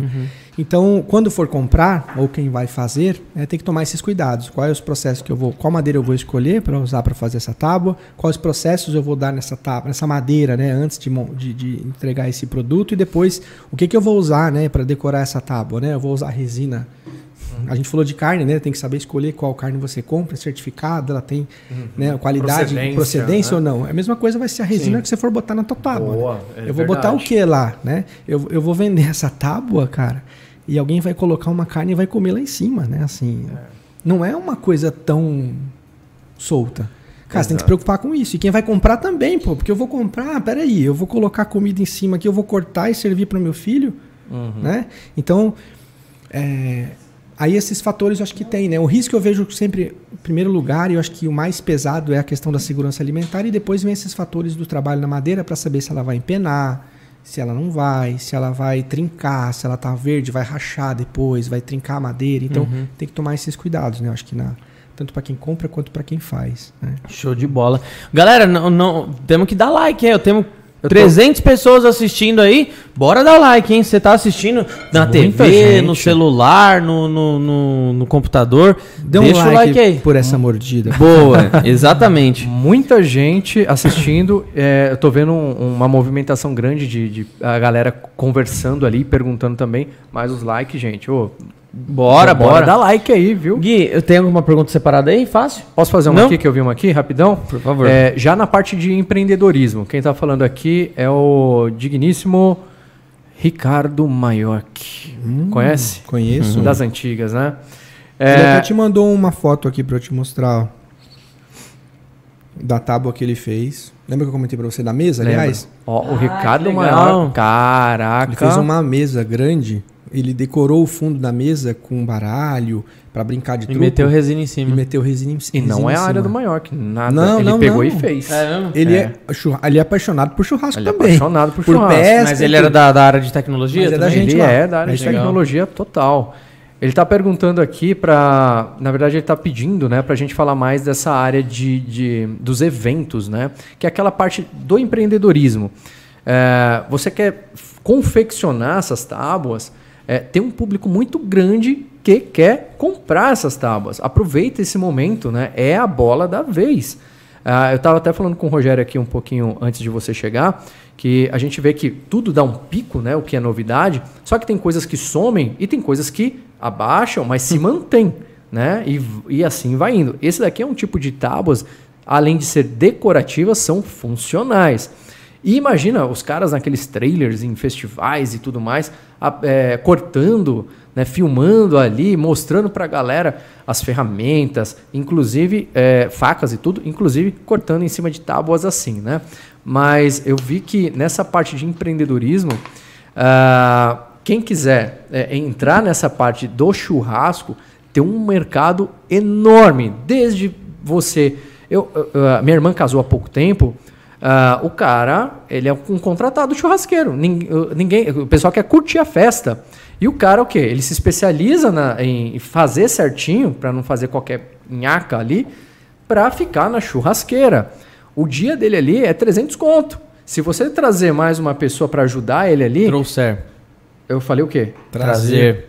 É. Temos Cara então, chato, né, mano? se você É o trouxer, cara do Desculpa, desculpa. É, crer. Desculpa, foi muito automático, velho. O cara não. automático foi os dois corrigidos. Eu no, eu no lugar dele teria, eu no lugar dele teria dado um soco na minha Não, cara, mas eu, velho. eu não falei nada, eu só. Melhor. Me corrigiu na frente da moça ali. Muito bom. na frente é. da moça e na frente do Quatro- brasileiro, né? cara? 400 pessoas. De 400 É, o mais legal é que o Fábio traz convidado pra ele passar vergonha. Não, muito bom, né? Tem que ser o Ô, Fábio. brasileiro, eu não sou chato assim não, é que foi automático mesmo, tá? Né? Ó, ah, e, e se você trouxer, o cara trouxer outra pessoa, mais 200 conto. Ah, já começa aí um tipo de negócio, né? E ele leva o quê? A própria tábua dele. Imagina o cara chegar com uma tábua dessa ali, até sem o, o dono da festa saber, o cara vai falar, caraca, que Cara. legal, velho. E a mesma coisa o cara pode vender para os churrasqueiros de eventos, ou ele ser o cara, o churrasqueiro do evento também, né? Que Não. é uma forma de negócio também. Cara, Você eu vejo que participa de diversos. Não, eu, eu vou falar. Você falou agora, de, é, lembrou esse tema, trouxe esse tema, já estou aqui viajando, porque assim, é, eventos, é, a gente, eu, se você pegar os últimos 10 anos, pode pesquisar na internet, qualquer lugar, qualquer pesquisa rápida, você vai achar que esse mercado de carnes nobres, que trouxe todo esse contexto que a gente falou aqui, de comprar uma carne melhor, de comprar uma faca melhor, um avental, uma tábua, esse negócio vem crescendo nos últimos 10 anos, 20% ao ano, o mercado. Tá? Esse mercado vai Aham. crescendo 20% ao ano, nos últimos 10. Então pode Aham. pegar historicamente, você vai ver que ele vai crescendo 20% ao ano, das carnes nobres. Tá? Quando você vai para os eventos, que começou há uns seis anos atrás, eu acho que o Churrascada foi o primeiro, do Debete, foi o primeiro a estourar com eventos. É, hoje é putz, tem uma porrada de evento acontecendo simultaneamente. Né? Eu vou participar Jandira até dia agora 30. é do torresmo. Nossa, É, quase que eu então, fui lá. eu vou- itinerante, né? Fica rodando. É, nossa eu vou participar de um dia 30 de, de abril até, em, em Boituva, lá na Fazenda das Palmeiras, que é o do, do- da Calpig, que é essa fazenda que eu comentei. Calpig. É, que Tem é uma que pular de paraquedas, hein? Eu vou. Comendo é no caminho. Eu vou participar do evento lá com eles, né? é, no sábado, dia 30. É, e se você olhar esses eventos, qual é o público, né? Assim, como é que funcionam esses eventos? Os caras cobram 400 reais, 500, tem evento de entrada 800 reais a do- entrada do- para passar o dia lá. Caraca. E aí como é que funciona? É open, tá? Você vai Aham. beber e comer à vontade. Tem Você- evento que cobra 200, 250 e você só come a carne e a bebida é à parte, Aham. tá? Mas em geral é 400 reais, 450 reais para você Você entrar sai dali de empilhadeira, sei né? lá, meio-dia e ficar até 8 da noite comendo e bebendo tudo Meu que você Deus, quiser lá cara. dentro. Caraca. O que que tem lá dentro? Tem carne de porco, tem carne de boi, costela, tem hambúrguer, tem o porco, que é o que a gente faz, né? O porco com o Danilo, que é essa pessoa que eu comentei, que eu conheci no meio do churrasco, tudo. Inclusive, a gente vai estar fazendo o porco lá nesse dia. Uhum. É, tem o porco e tudo à vontade. Você vai pegar uma, uma a gente chama de estações. São várias estações com coisas diferentes lá dentro. E lá Uhum. não tem só carne. Lá tem faca. Lá tem um, um- um cara que vende uma Aham. faca artesanal e que não, não tem preço baixo. Os tickets são altos. Esses caras vendem coisas para um público que pagou 400 reais para entrar no É evento. isso, verdade. Já é selecionado ali. Entendeu? Então, por mais que você não esteja dentro do evento, né? eu não consegui colocar um stand lá dentro porque ficou caro, eu não vou conseguir vender uma tábua, sei lá, faca lá dentro. Mas você tem na rede social como seguir ou como buscar esses, esse público que comprou esse evento Sim. Por 400 reais. É um cara que compra faca, é um cara que compra um avental, é, um verdade. cara que compra tábua. E eles pagam, cara. pagam porque esses já estão inseridos, assim como eu, assim como vários outros, como o Ricardo Maior, que comentou aí, é outro que também está inserido e que paga, porque a gente gosta, entendeu? Desse tipo de coisa. E os eventos tem vários. Você pode ser, o que eu falei, desde o cara hacker lá que vai ficar na internet caçando, fazendo campanhas para buscar esse público para vender pela internet, ou mesmo vou entrar no evento. Aham. Eu vou entregar, vou fazer um stand dentro do evento desse. Olha só, de repente eu não tenho condição de colocar o meu stand lá. Mas, malaca que eu sou, eu pego ali como um consumidor que vou lá dentro, faço meus cartõezinhos, tô ali- vou ali Pode na ser. rodinha dos caras, tô ouvindo, Muita gente blá, blá, faz blá, isso, blá. né? Pum! Ah, você falou em faca? Que coincidência! Ah, você tira o cartãozinho e Ou você entrega quer pro ver? cara. Ou- É, ou você quer ver assim, eu não vou conseguir entrar no evento, mas eu quero fornecer as tábuas do evento. Boa. Peraí, eu vou chegar no cara que organiza o evento e falar como é que vocês vão usar lá no. Que tábua que é? É, posso colocar minha tábua? Posso. Você vai Uhum. Rogerião. padronizar 15 tábuas para colocar em todo evento. vai lá, tem o standzinho dele lá, eu chego no Rogério, Rogério, ó, eu quero tanto nas tábuas. Você consegue deixar lá com os precinhos e tal? O que você colocar em cima é seu, meu amigo. Isso aí. É parceria, né? O que eu vou deixar o seu stand ainda mais bonito, com um, um- um- algo diferenciado assim. Não, Os né? próprios, é assim, cara, você vai explorar esse universo. Nossa, vai longe. Eu tô falando, ele tá crescendo 20% ao ano. E a gente tá em crise até, né? Mas se você olhar os últimos 10 anos, vem sendo assim. Então, não Uhum. vai parar tão cedo, sabe? É- as pessoas gostam de gastar um pouco mais para fazer isso. E aí, outra, outra ela. via, não tô aqui puxando, ah, porque eu sou youtuber, eu quero ganhar as tábuas, tá? Não, mas com certeza você também tem como ir por esse caminho. Pô, tem canal de 2 milhões de seguidores no, no YouTube, mas tem canal de 30 mil seguidores no YouTube que já tem público. Sim. Porra. E você fala, poxa, de repente eu vou me afiliar, né? Vou patrocinar, ou vou simplesmente fazer um recebido com esse cara e vou mandar uma tábua para ele. Isso, Porque ele tem velho. público que compra. Aham. Né? Então, assim, o universo hoje em dia, cara, para esse meio, é louco, assim. É... Os eventos estão super em alta. Super Ah, indo pro nosso, pro nosso universo, assim, até também indo de encontro ao vídeo que a gente tava gravando lá, né? A gente gravou na. na- Nessa semana a gente gravou um vídeo mostrando ah, como esse mercado ele pode ser. Como esse. Congas. Como esse mercado pode ser. Pode ser lucrativo, né? Por conta da produtividade.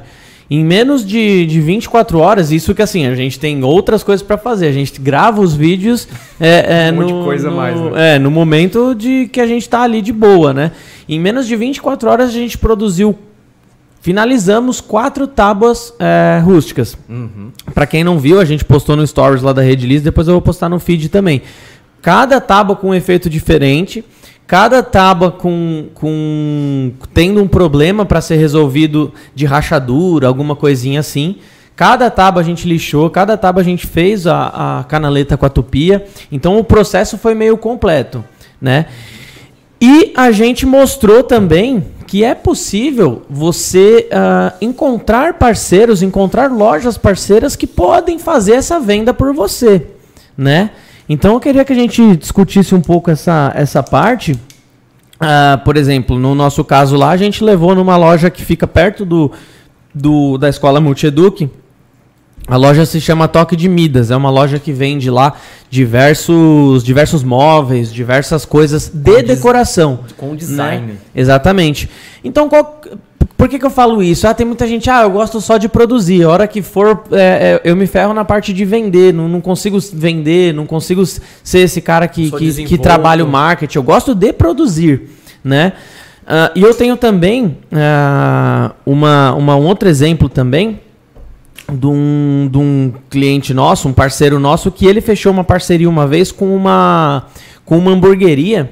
E olha que da hora, né? Você tinha a opção, ele faz um monte de tábua, um monte. E nessa hamburgueria você tem a opção, você sempre usa uma tábua nova ali, né? Bonitinha.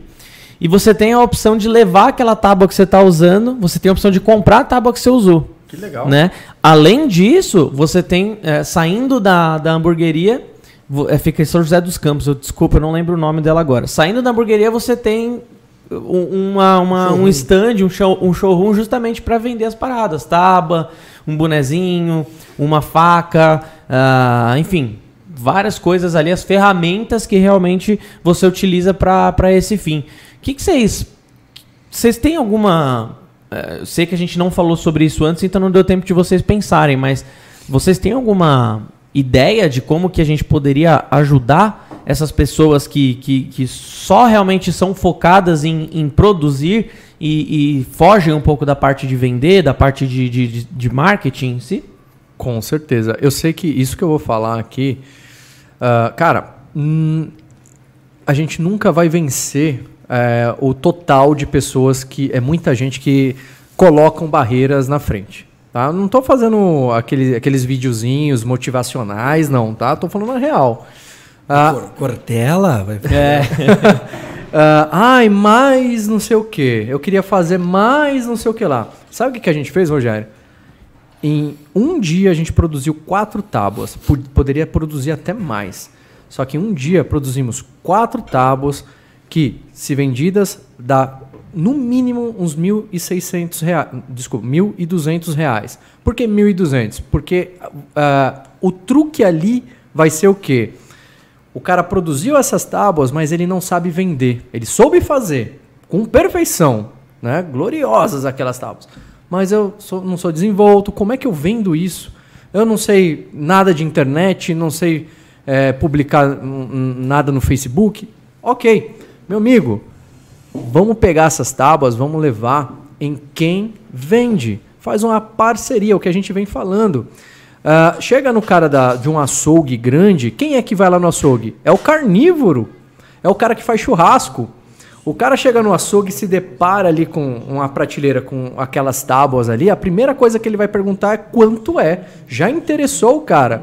E você não vai precisar estar tá ali para vender. Quem já tem o próprio açougueiro que vai falar o preço, qual madeira que é, já tem o funcionário, água, luz, telefone, espaço. O que você vai dar para aquela pessoa, você não está nem vendendo é, é, essas tábuas pro açougue. Você está deixando de consignação. Você não é... precisa vender pro açougueiro, para aquele açougue, você não precisa vender para aquela loja de decorações. E só che... o fato dela ser linda já chama atenção, é, né? Quem é? Qual o dono de uma empresa, um, de, um, de uma loja que não quer ter essas tábuas lá e sem ter que comprar? O cara vai falar, pode deixar aqui. Ok. Fica, fica como decoração. Fica, né? além como decoração, é, o cara vai vender para você. Ele e aquela loja já é específica de decoração. Quem vai lá? Quem quer algo diferente. É diferente de você fazer um lote de 30 tábuas dessa e deixar na sua casa esperando que vai entrar 20 pessoas lá na sua casa. Não vai, às vezes não vai entrar ninguém, tá? Uh, você, vai ficar, você vai ficar preso naquele seu ambiente, esperando chegar clientes. Pega e deixa onde os clientes vão, tá? Na loja de decoração, no açougue, num cara que para o carro ali em Barueri, ali na, na, na Estrada Velha, que vende essas tábuas e fala, meu amigo, eu não vou te cobrar nada. Ó, eu só tô te entregando essas daqui, ó. Manda no WhatsApp dele a foto das tábuas que você tá mandando, deixando com ele, cria um código para chamar, ó, depois o cara vai falar, eu vendi a A31. O cara abre lá, sabe qual que é, tá? E você deixou quatro tábuas lá. Quando ele vendeu a segunda, ele vai estar tá te pedindo mais duas. Você evita até que muito curioso fica te procurando só para te, te, encher. Ah, quanto é? Ah, mas tá caro, ah, não sei o que, mas faz mais barato. Não. É Todo só... mundo indo na Upmax agora e perguntando, faz mais barato? não, não. Então, quem vai chegar em você vai ser só o cara, o proprietário da loja, ou o gerente, para te pedir mais. Então, vai diminuir até é, é, esse seu tempo em ter que ficar respondendo as pessoas. Então, falta é, dizer beleza, você pode falar, eu não sou vendedor, tá? Mas isso não vai te impossibilitar de deixar lá para alguém vender para você, tá? E ó, gente, R$ 1.200 é o que a gente está colocando ali naquelas quatro tábuas no total para dar margem ainda pro cara, porque se eu fosse vender cada uma daquelas ali, no mínimo uns 400 reais cada uma. Tem uma ali que é até uns quase uns 700 beirando, certeza. É, e, desculpa, perdão. Não, falei. É, é, e além é, pegando o gancho do que o Fábio falou, né? Hoje a gente teve, com todo esse crescimento que vem acontecendo, a gente teve também lojas específicas de Sim. carne que vendem esse tipo de produto. Umas carnes mais né? premium que ali, precisam né? desse tipo de produto, porque esse público que vai lá já está filtrado. É um público que já compra isso. Né? Aí a gente tem o próprio YouTube, né, as próprias redes sociais para fazer parcerias ou para divulgar para alguém ou para colocar. E também tem os outros é, você, por exemplo, eu posso ser uma pessoa que fabrica o tábua, mas eu não sei vender. Mas eu conheço um cara que é coteleiro que vende faca e ele vende faca Uhum. e que pode vender tábua. Sim. É verdade. Então o cara não fabrica tábua, não ele fabrica precisa ter esse trabalho de fazer a tábua. Tem cara que fabrica avental de couro. É lindo. Aventais artesanais lindos. E são caros também, assim. Tem um preço altíssimo, porque ele é de couro, le- legítimo. O cara vende o, avental de couro, mas não fabrica tábua. Ele é um cara que eu posso entrar em contato e falar: minha tábua tá aqui, você pode vender também. Então, Imagina, essas um pessoas. Esse mercado tá aí. Pra, é pra faca, é para o avental de couro, é para acessórios de grelha, churrasqueira, uma, área, uma empresa de, de é, caldeiraria que faz chu- churrasqueira vai ter público para comprar tábua. Então, assim, como o, o mercado tá aquecido e cresceu muito, tá em todo lado, cara, tá em todo canto. Sensacional, assim, é verdade. O cara que vai vender a churrasqueira, quem tá indo comprar, o cara já vai querer fazer um churrasco, já tem uma tábua, o cara já leva. O cara, pronto, já tem a tábua. E a, e a margem é absurda, cara. Porque se você for parar pra pensar. é, se você quer procurar tábuas pra pra fabricar, a gente tem, a gente tem é, fornecedor que a gente indica, manda no direct do Insta lá que a gente passa. Mas faz as contas, cara. A gente paga numa tábua, numa tábua dessa com esse fornecedor, a gente paga cerca de 100 reais, 80 reais. Uma tábua rústica de madeira boa, pesada. Ah, e você pega e na canaleta você gasta, sei lá, cara, 10, 15 reais estourando de resina. né? Você tá vendo a margem que é, cara? Caraca. Eu tô quase deixando de, Entendeu? de vender resina. É, vou é- é real, assim, você gasta em torno de 20 reais é muito, se você somar com o pigmento ainda. Então vamos supor que o seu, o seu- custo de material para fazer uma tábua dessa tenha sido 100 reais. Não tô contando o custo que você teve ainda de hora homem, ah, o custo que você teve para fazer a canaleta, etc, etc, etc. Custo de produto 100 reais. Pô, uma tábua dessa você acha, você não acha por menos de 400 pau, cara. Não acho. Né? Acha se for mais fininha e tal, mas aí começa o negócio da qualidade. A gente falou com o Dizzy, que é especialidade, especializado É, em fabricar Dizzy, isso. cara, ele é falou, verdade. ele falou, semana retrasada ele falou, ó, tábua dessa é 350, 400 no mínimo. Aí tem. A minha B do board que o, que o Pizzolo me deu, que tá no estúdio da freguesia, ele venderia, ele falou, vende esse tipo de tábua por 700, 750. E tem público, cara. Tem, cara. Tem público. Então, assim, tem é... os próprios marketplaces, né, assim, estão É, se estruturando é. com, com nichos, né? Então, Aham. eu tenho um amigo, Gustavo, que é de BH, né? Ele tem um marketplace de churrasco. É Que o churras.com, é. churras.com.br. É o é um parceiraço, eu até comentei dele no começo pra você, Fábio, Uhum. lá, que a gente já fez vários trabalhos juntos. E ele tem, cara, diversos tipos de produto de churrasco. Assim, não tô falando que ele vai fazer isso, mas... A galera anuncia no outros- site dele lá, é, né? mas poxa, eu posso criar um. eu- ele tem, ele hoje ele faz um trabalho diferente com fabricantes, né? Uhum. Então ele fica no meio do caminho aqui com o Chuas e ele tem né, toda uma estrutura, né, de, de venda para trabalhar com diversos fabricantes diferentes. Então a gente, ele vende lá diversos outros é, produtos além da churrasqueira. Mas quantos outros lugares eu não poderia chegar, né, ou encontrar o próprio Churras de repente para falar, poxa, eu te- tenho tábuas aqui, eu, eu não sei vender lá na ponta, né? Exato. Mas tem quem faça. Hoje, esse mercado de marketplace é para isso que tá. É. né? É, ele- o, o, o- próprio. Você só, só tem o trabalho de anunciar, né? O marketplace, assim. É f- é- é, eu tava falando sobre isso numa live que eu fiz no Insta, né? É, é necessário a gente ter loja virtual? Já vamos entrar nessa parte de vendas, né? É necessário você ter loja virtual? Nem sempre. Assim, claro, quando você se especializa, quando você cria um nome, quando você ah, ah, chega em um determinado momento que você eh, já tem uma, uma certa cancha ali, né? eh, No, no, no mercado, tem um cara aqui na rede que fala canja. tem um certo momento que você é legal você ter uma loja virtual, vira um portfólio. Mas se você começa no Mercado Livre, por exemplo, ou no artesanato, num Elo 7, pô, esses marketplaces eles já fazem todo o trabalho de AdWords para você. É. Você só vai, você só vai se preocupar em, em escolher as melhores palavras-chave para o seu anúncio. E logística. Só. E logística, vai lá, Acabou. você leva nos correios e já era, né? Um transportadora e tal. e você quer então, saber? s- tá muito mais fácil essa É, parte, e né? você quer saber? O cara que busca uma tábua dessa no Mercado Livre, ele já sabe o valor dela. É. Não, não tem, você não tem que ficar ali, ah, blá. Às vezes numa loja física você pode, pode até encontrar mais resistência para vender do que no marketplace, do que na internet. Porque na internet o cara pesquisa antes. Ele compara, ele vai ver se tem alguma se é tóxico, se não é tóxico. A resina que tá aqui não é tóxica, tá descrevendo aqui, ó. Uhum. Eles usam essa aqui, ó. Então, esse cara que paga isso, ele pesquisa antes. É. Então, quando ele, ele clicou, ele te, achou, você, ele te achou lá no marketplace do Mercado Livre, por exemplo, ele já está muito pro- pronto ali para pagar aquele valor. Ele já ele não, não tem muito mais que ficar. Ele já pesquisou antes. né? É, no, Já no. Mercado Livre você vai pagar a taxa lá, que vai variar de acho que 12 a 16,5%, tá nessa faixa mais ou menos. Mas assim, é justo. É, é uma taxa extremamente justa para todo o trabalho que ele tem de colocar o seu produto na cara do seu cliente, sabe? Exatamente. Qu- Quanto que você gastaria para fazer uma loja virtual aparecer na primeira página do Google rapidamente, né? É, É. muito mais do que os 16% que o Mercado Livre te Exato. cobra. Você coloca Né? ali, sei lá, no Google, no Google Ads, é, dependendo da palavra-chave, cara, é 3, 4 reais. E a maioria clica e não leva. Então, assim, você acaba, de repente, para vender uma tábua dessa, gastando ah, 60 reais para poder vender uma de, de 380. É, É. é. Deixa eu ler aqui um pouco dos comentários da galera. Cara, primeiramente, segundamente ou terceiramente, que já comemos faz tempo, tava bom demais essa parada, hein, velho? É, show de bola. Nossa, velho. Guarda o osso para mim Puta depois. aqui. merda, velho. Que negócio Fazer um bom. trabalho de resina no osso, cara. Que Fazer negócio um de- cabo de faca com osso Tem, resinado. ó. e tem. Tem com chifre, Então, tem com... mas aí- Já deixa uma dessa pro Edgar. Alô, Edgar! Chega na casa dele um pedaço de osso. É, eu tô mandando pro correio um pedaço de osso. Faz uma faca aí.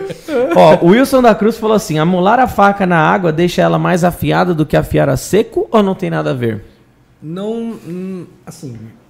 ah, Eu já vi vídeos, tá, de japoneses afiando faca com a pedra embebida na água, de fato, tá? Então eu acredito nisso sim, porque ajuda a tirar o cisalhamento ali da, do atrito. E se é né? japonês tá fagulha fazendo, do o atrito. negócio tá certo. Não, é, e assim, esse, esse vídeo que eu vi numa ocasião lá atrás, lá quando eu tava ainda brincando de, de estudar um pouco sobre, sobre afiação e tal, é, eu vi que eles são animais, assim, né? O corte de, de faca, a afiação de faca para japoneses que tem todo um cuidado, principalmente com peixe, que é super sensível, tem que ser um baita de um fio, né? As pedras que eles têm, ou que geralmente são né, pedras japonesas, que a gente chama de afiação, elas sobem num nível de, de afiação enorme, né? Por isso, para poder dar um acabamento gigantesco no Estilo fio da samurai, faca. né? É animal. Então eu acredito, pedra, eu né? acredito nisso também, tá? Tá. O que eu faço é, eu não deixo a minha pedra embebida na água. O que eu faço é deixar ela uns 30 minutos na água para dar ali é, aquela porosidade da pedra, a água entrar, né, ali. E aí Aham. quando eu vou dar o fio em cima num pano ali sem água, aí ele, ele facilita um pouco mais. Hora. Então é sempre bom afiar, bate um pouco na água. Afiar, passa um pouco na água. Deixar a pedra embebida ajuda porque você já tá na água, então já tá tirando toda Qual a que é- fagulha ali. A fagulha Tem não, um né, tipo o- específico de pedra, né? Pra. Qual que é o Poste, nome? carborundo, né? Poste. Direto eu ia afiar no poste, velho. Nossa. Eu pegava e ia lá na outra. É carborundo, né? Uma daquelas pedras de, af- de, de afiação. Ó, o foto. É que tá. tá peraí. O foto. eu Vou ficar assim, mas. Tô, tô, tô ouvindo você. Ouvindo o nosso convidado, tá? Ah, foto e rádio falou assim: Olá, Bedu, muito show Redilize pelo conteúdo que nos oferta gratuitamente e ainda com oportunidade de ganhar prêmios fantásticos. Sou de Uberaba, Minas Gerais, terra do Chico Xavier. E quando for a São Paulo, quero ir conhecê-los. Seja muito bem-vindo. A minha loja fica Como é o nome, Edu? é o Foto e Rádio. Ele é jornalista e está amando se aventurar no mundo das resinas. Show. Seja muito bem-vindo, hein, galera. Assim, hein? Mas não. Valeu, mano. O Beduzinho, eu gosto, eu, sei- eu gosto que gosta. Você que gosta. É, é ma- amargo? É, meio amargo. Nossa, velho, parece Pra minha avó, mano. Não, pra, é, pra combinar com você. Só minha avó que gosta de Ultimamente. chocolate amargo. Ultimamente. Na história do, do Brasil, só minha avó gosta disso. Ó, Wilson da Cruz A Nath Guariento. também. Não. Wilson da Cruz, não tem, não tem nem o que dizer, não tem intimidade ainda. Wilson da Cruz Guariento. Então, Sérgio, tinha me falado. Ah, porque eu- quando ele falou da questão da água, o Sérgio, que fez essa faca aí, ele comentou que, eh, na opinião dele, não tem muito a ver esse negócio da água. Mas aí o Wilson falou assim: então, Sérgio, tinha me falado isso. Alguém tinha me falado isso e eu tava começando, tava dando de curioso. Aí me falaram que ficava melhor, mas pra falar a verdade, eu também não senti muita diferença. Show. Ah, o Foto e Rádio falou, ó, trabalhos em resina, muito além de artesanato, uma paz interior. Terapia. Ó, deixem o like aí, pessoal. Ó, o Gui tá pedindo aí pra vocês, bora bater 100. Batemos recorde de visualizações simultâneas, quase 400 pessoas. Recorde de, Meu de Deus, que, que comentários. gato! Nossa, Uau, que hein? gato! Nossa. Ó, daqui a, pouco vai, daqui a pouco vai rolar o concurso de sorte, hein, pessoal? Kit de resina 2001, 2004, com pigmentos da sua escolha. Kit de resina 4002 ou 4008 mais pigmentos ou corantes da sua escolha. Essa tábua rústica aí, ó, que tá aqui na mesa ou na foto ali também. E um óleo mineral da Redilize, o Red Oil, mais a amostrinha Tá errado isso aqui, não tá? Tinha dado da mais de cera Red 1.700. Bee. Isso é curtidas, é o Ah, os comentários, É. é, verdade. Deu mais Os comentários de mil, e- tem quase dois duas mil mil, né? pouco, Dois mil. Ó, vamos lá. Wilson, se quiser me siga no Instagram, bababá. Gostaria de saber qual a melhor madeira para fazer tábuas. Eu não sei dizer qual a melhor, tá? mas assim, eu, eu diria para pesquisar é, as diferenças de cada uma delas, né? Para você avaliar ali é, o que, que cada uma tem de benefício ou não, né? E eu não sei aqui de cabeça falar, comparar a, a muri, muricatiara com angico ou com angelim. Uhum, Eu não sei dizer, eu não sei comparar o que, que é melhor. Eu já vi dessas que eu comentei, que eu já até trabalhei com elas, né? Mas para produzir elas eu faria uma pesquisa aí para avaliar o que, que tem de benefício ou vantagem em relação a. Vai pra cada tipo de cliente, né? É, tem gente que. Essa daqui é super levinha. Você vê que ela é mai- maior, mai- mais, É verdade mais grossa. E aquela ali é mais fina. Apesar de ser um pouquinho maior também, no comprimento, mas ela é muito mais pesada. É. A, a densidade dessa daqui, né? A massa dela, a densidade dela é, é bem menor que, que essa daqui é uma grevilha do que essa daqui que é uma braúna. Tá? Então vai depender muito do cliente também. Tem cliente que quer algo mais leve para transportar. É, e de repente para frete é melhor, né? Para frete também, Vai exatamente. pesar bastante no. É. É, então, Ó. quanto mais densa também, é, você pode passar a faca que a, acontece menos risco. Não é que não vai acontecer risco nenhum, tá? E muita gente fala, nossa, que linda tal, mas eu fui cortar, riscou. É madeira, gente, vai, vai riscar, né? Madeira e faca, né? Madeira e faca. mas tem, tem como dar um acabamento Ó. depois. Carne de primeira e segunda, boi de primeira e segunda. Mito ou verdade?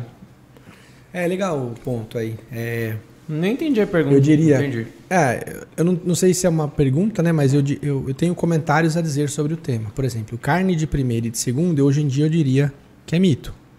Agora, boi de primeira e boi de segunda, eu digo que é verdade.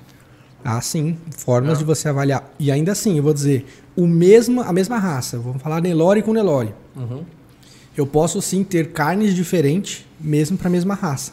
Porque existe um outro, um outro item dentro de todo o processo da criação do gado né, para entregar a carne, que é alimentação e manejo.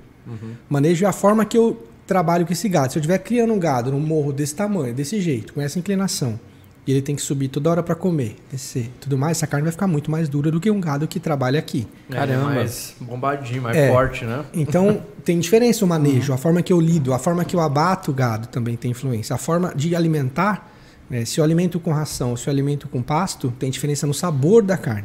Tem na hora Então, que, se gente na fala- hora que ele morreu, ele. Eu já escutei que tem um negócio que, Estresse, dependendo né? da adrenalina, né? Total, total. Libera-se um- alguns hormônios que têm influência pesada na maciez da carne. Caraca. Outra coisa é a alimentação para o sabor.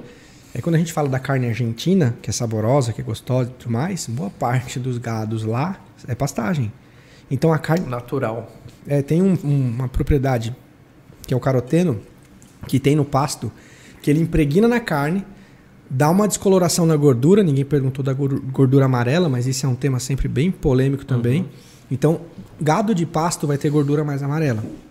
E esse gado provavelmente vai ser muito mais saboroso do que um que comeu ração e tem a gordura branca. Porque o caroteno acumulou mais ali, marcou a gordura e o pasto dá gosto diferente na carne. Entendi. Isso é fato.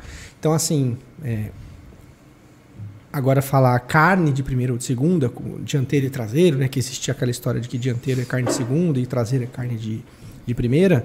Hoje em dia não, não dá para falar mais isso porque a gente tem cortes do dianteiro, como o miolo de acém, que vai ser, dependendo do gado, vai ser muito mais macio do que uma picanha de um outro gado que não é um gado de E primeira. tem sempre aquilo, ah, come essa, essa peça aqui. Fala pra mim se é carne de primeira, segunda. Porque o cara, ele comprou uma de quinta, mas o preparo que ele fez deixou ela super macia, diferenciada. Até engana os melhores churrasqueiros, Tem né? também. O cara fala, nossa, que carne é essa, cara? Ah, comprei aqui no açougue. De todas as tábuas que a gente falou, então, quais que é, você diria então que as de plástico ou as com, com resina se- sejam as mais higiênicas, né? Resina é um plástico. Vidro. Seja, de- Não, é, tá. devem ser as mais higiênicas, Sim, né? a vidro também, acho que vai ser super higiênico, né? Para você, se você estiver limpando ali e não fizer contaminação cruzada, né? De colocar um peixe em cima de um. Vão ser as mais limpas porque não tem essa questão da porosidade, né? E como quais, quais dicas você dá pra limpar as tábuas? Eu faço limpeza normal, cara. Depois, assim, óbvio que essas ceras aí eu costumava usar um óleo mesmo, ou, né, o, Óleo a- mineral quando ali. compra ela já vem com essa, esse tratamento, né, para só você usar. Então eu Uhum. nu- nunca me preocupei muito em tratar a, a- a madeira. Mas em casa com a limpeza, é sigo um fluxo normal ali de limpeza é, normal. O que eu faço é, né, uma coisa que eu, uma dica que eu dou e que é importante, inclusive não é só preciosismo, também é uma questão é, de segurança, é cortou uma carne crua, essa tábua, lava ela para você pôr depois a carne pronta. Porque quando eu coloquei a carne crua aqui, ela tá cheia de micro-organismos vivos ali, né, na carne crua. Aí você leva a carne para grelha, assa, Tá. mata tudo, né? es- Esterilizou a carne, assou, deitou ela em cima da tábua de volta, você deixou tudo ali, né? Então é importante lavar. Se você não tiver duas tábuas, que aí é o mais legal, você ter duas, uma você corta a carne crua, outra você usa para carne quente. Tá, legal. Aí é o melhor ainda. Mas se você só tiver uma, lembre sempre de higienizá-la. Aí é detergente. E aí depois que higieniza, passa um óleozinho, né? É, eu nem, Óleo eu nem mineral. chego a passar. Assim, quando eu estou usando durante o churrasco, eu nem chego a passar de novo. Eu lavo, seco, devolvo para a bancada e Tá. corto a carne assada. Legal. Agora, acho que depois de uso, acho que, acho que é interessante essa. Eu vou Tem testar a Na cera verdade, e os tem que óleos. ser feito, viu? É, né? Pra guardar, né? É, toda vez que você limpar a sua tábua, seja que tipo de madeira for, passou a água, espera secar e depois você vai é, impermeabilizar ela com óleo ou com ah, uma cera, tá? Ah, tem que ser feito isso porque depois você vai guardar e a tábua, é, queira ou não, é um algo que ainda, mesmo depois de lavada, vai ter algumas é, bactérias, alguma coisa que pode se proliferar. E às vezes você guarda ela em um local escuro, né? Ah, Pode ajudar na proliferação também. E aí o óleo entra realmente pra, E o não óleo deixar ter elimina isso. tá? Além de você deixar ela guardadinha hidratada, evitando que ela é, vá rachar. tá? Então você vai ter, é, preservar a sua tábua, vai ter um tempo de vida útil muito maior, com certeza, cara. Quais são as tábuas mais baratas? É, São as de plástico, são aquelas mais bran aquelas branquinhas de É, eu acho que a plastiquinho. de plástico né? deve ser o mais em conta. É, pinos e plástico, né? É, Pinos mais e em conta. plástico. É que tem umas de plástico super caras, aquelas de açougueiro, que é polipropileno, se eu não me engano, ou poliestireno. Branca, né? Acho que é branca. poliestireno. Aquela branca lá, que lá você corta, corta, corta, é, risca, mas é uma tábua, uma, uma- uma- um plástico que dura muito, né? Entendi. Bora fazer o sorteio? O, a doação aleatória, né? Deixa eu ver se tem mais alguma pergunta aqui da, do- da turma. É, acho legal fazer o sorteio. Vamos lá. Vamos segurar a galera. Chegou a muito. hora. Tarararam. É verdade que a carne depois de congelada não fica com a mesma qualidade de uma carne fresca? É. É. Não, se você comprou uma carne já congelada, não, porque ela já foi congelada lá no frigorífico, né? Então ela vai chegar na tua casa intacta, sem muita mudança. Se você trouxe para sua casa, descongelou, deixou em cima da mesa, da pia, tá fazendo churrasco, no final do churrasco falar, ah, vou congelar de novo, você vai perder suco ali, né? Você vai perder líquido, né? Ela tá trocando o tempo inteiro que ela congela, descongela, ela troca líquido. Tá. Então ela vai perder suculência, ela vai mudar, ela Tá. vai mudar a característica né, dela ali. Então se é uma carne boa, nobre, que você pagou um dinheiro, vale a pena cuidar e tomar cuidado. é. Ó, Mi- o Michel Rocha falou: sou do Pará, conseguimos tábuas baratas, mas o trabalho com resina é um desafio por conta da nossa umidade. Michel, ah, dá uma olhadinha nos últimos Redilize Podcast, a gente falou bastante sobre isso num vídeo que a gente falou sobre aulão, é, o título é aulão de resina, alguma coisa assim. A thumb é meio vermelha, assim. Vê o vídeo do Edgar falando sobre Dá uma olhada que a gente fala bastante sobre essa parte, como você se, se equipa para isso, tá? A escolha do melhor sistema epóxi, como você deve trabalhar para que isso não interfira no, no seu. não te prejudique aí, tá bom? Vai lá, Gui. E ó, não esqueçam do like, hein, pessoal? Deixa o like aí, deixa o like. Eu acho que a galera não tá gostando, velho. Cara, foi o recorde hoje. Eu acho que foi porque não tinha costela lá, entendeu? Foi Tinha o recorde de Terminou a hoje. costela, a galera já. Acho que jantou já em casa. Aí falou, ah, cara, sério. Inclusive, eu agradeço a todo mundo que ficou aí. Batemos praticamente 400 pessoas simultâneas. Não sei se chegou a bater 400, foi 380. Caraca, passou raspando. Ó, hein? primeiro vencedor então, ó, Ari Ane Santos. O que ela ganhou? Ene, Ene Santos, ela ganhou um kit de resina 2001 ou 2004 e três pigmentos. Lembrando, Ari, que você, ó, hoje é exatamente quinta, 10 de março, tá? De mil, de mil, de 2020. Falei que eu tô perdido, velho? Tô louco. mil. completamente louco. 10 de março de 2022. Ah, 8 e 22 da noite. Você tem que entrar em contato com a gente até as próximas 48 horas lá no direct do Instagram para que a gente possa pegar seus dados e enviar, beleza? Meus parabéns aí. Manda pro próximo aí. São. São quatro, é. Deu uma travadinha? Então deixa eu pegar aqui as Era pra perguntas. falar baixo que travou. Pode falar, o Gui, o Gui falou assim, enrola que deu uma travadinha. Tá vendo? Ó, o, o Vitor ele perguntou assim, o, o Fábio, essa pergunta é pra você. Ah, peraí que eu me perdi aqui agora. Fábio, se você vê uma pessoa sem calça na rua com frio, você tiraria a calça e daria pra ela? Eu tiraria a sua e daria pra ela. Oxe, mas eu não ia estar. Por que, que eu tenho que estar com você? A minha eu não. Eu não ia dar nada. Deixa o cara, o cara não passar frio. Conhece a do açaí, a mãe do açaí? Você já falou. Nossa, de É. novo, velho. Ó, fala, fala assim, colocaram o mini crack do Zezé de Camargo pra apresentar com o Bedu. Mini crack, Vou mostrar um, um mini crack. Vai lá, Gui. Travou? Ah, Gui. Que Notion, eu acho que você merecia um Note novo. Mas esse note é meu? Que ele tá usando? Então, um novo pra ele, né? Por isso mesmo, hein? A resina pode reter trincas da tábua? Ótima pergunta, ótima pergunta. Aqui a trinca. Existem duas. É, esse é um ótimo exemplo. Existem duas formas mais comuns de você resolver, né? Esse tipo de coisa. Com aquela gravatinha que os marceneiros usam ou com a resina. É, tem marceneiros que falam que a resina não é. não é. Eu já vi gente falando que dependendo do, do, do, Bee, né? do tanto que a, que a madeira mexe, né? Com a perda e o ganho de umidade, pode rachar. Mas eu, honestamente, conheço bastante gente que trabalha com resina epóxi e tábua de, de corte assim. E eu nunca vi isso acontecer, tá? Então, é uma ótima opção, ó. Isso, olha o tamanho dessa trinca aqui que tinha. E a resina aqui, ó, ela se tornou um... Ela fez uma junção aqui pra soltar isso aqui, Para cara. estabilizar melhor a- esse movimento da madeira. Só que assim, é, dependendo da região, com umidade, temperatura, a sua madeira trabalha mais ou menos, né? E lembre-se, nada é para sempre, né? A gente tenta sempre é, só é, ganhar um tempo de vida útil maior. Só o Mas- meu amor pelo Gui. Já encerrou o podcast? Ui. Mas é isso aí, ó. Tô passando uma Red Beezinha aqui para dar uma selada, uma hidratada. Vocês acreditam que a minha mulher, depois de velha, resolveu virar vegetariana? Depois de. Tomara que não- Sacanagem, tomara velho. que ela não esteja assistindo. hein? Sacanagem, mano. Vai lá. Eu não vou nem falar o nome dele aqui, vai que a É, esposa preserva tá- a vida dele. Vai que ele só escreveu no, no Miguel ali, né? Preserva a vida dele. Ó, How Marley, Steal It Up. Ei! Você acabou de ganhar uma resina 4002 ou 4008 com algum com três pigmentos, três não, dois, né? Dois ou três? Não Acho que é dois. É, com pigmentos ou corantes da sua escolha, tá? Mais fácil. Mesma coisa. É, pigmento, é, dois. Isso. Pigmentos, isso. Lembrando, hein? Mais uma vez, você tem que entrar em contato com a gente Eu- até as How- próximas 48 horas. Hoje é How dia 10 de Marley. março de 8 Marley. E eu? de- 10 de março de 8 e 26.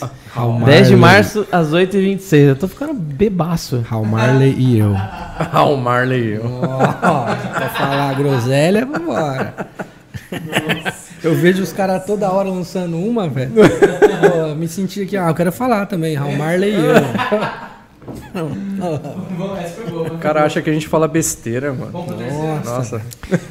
Tem uma tábua já rachada e que, e que foi passado muito óleo. Vladimir Piatska, o nome dele. Piatska. É russo, hein, esse Vladimir aí. Vladimir Piatska.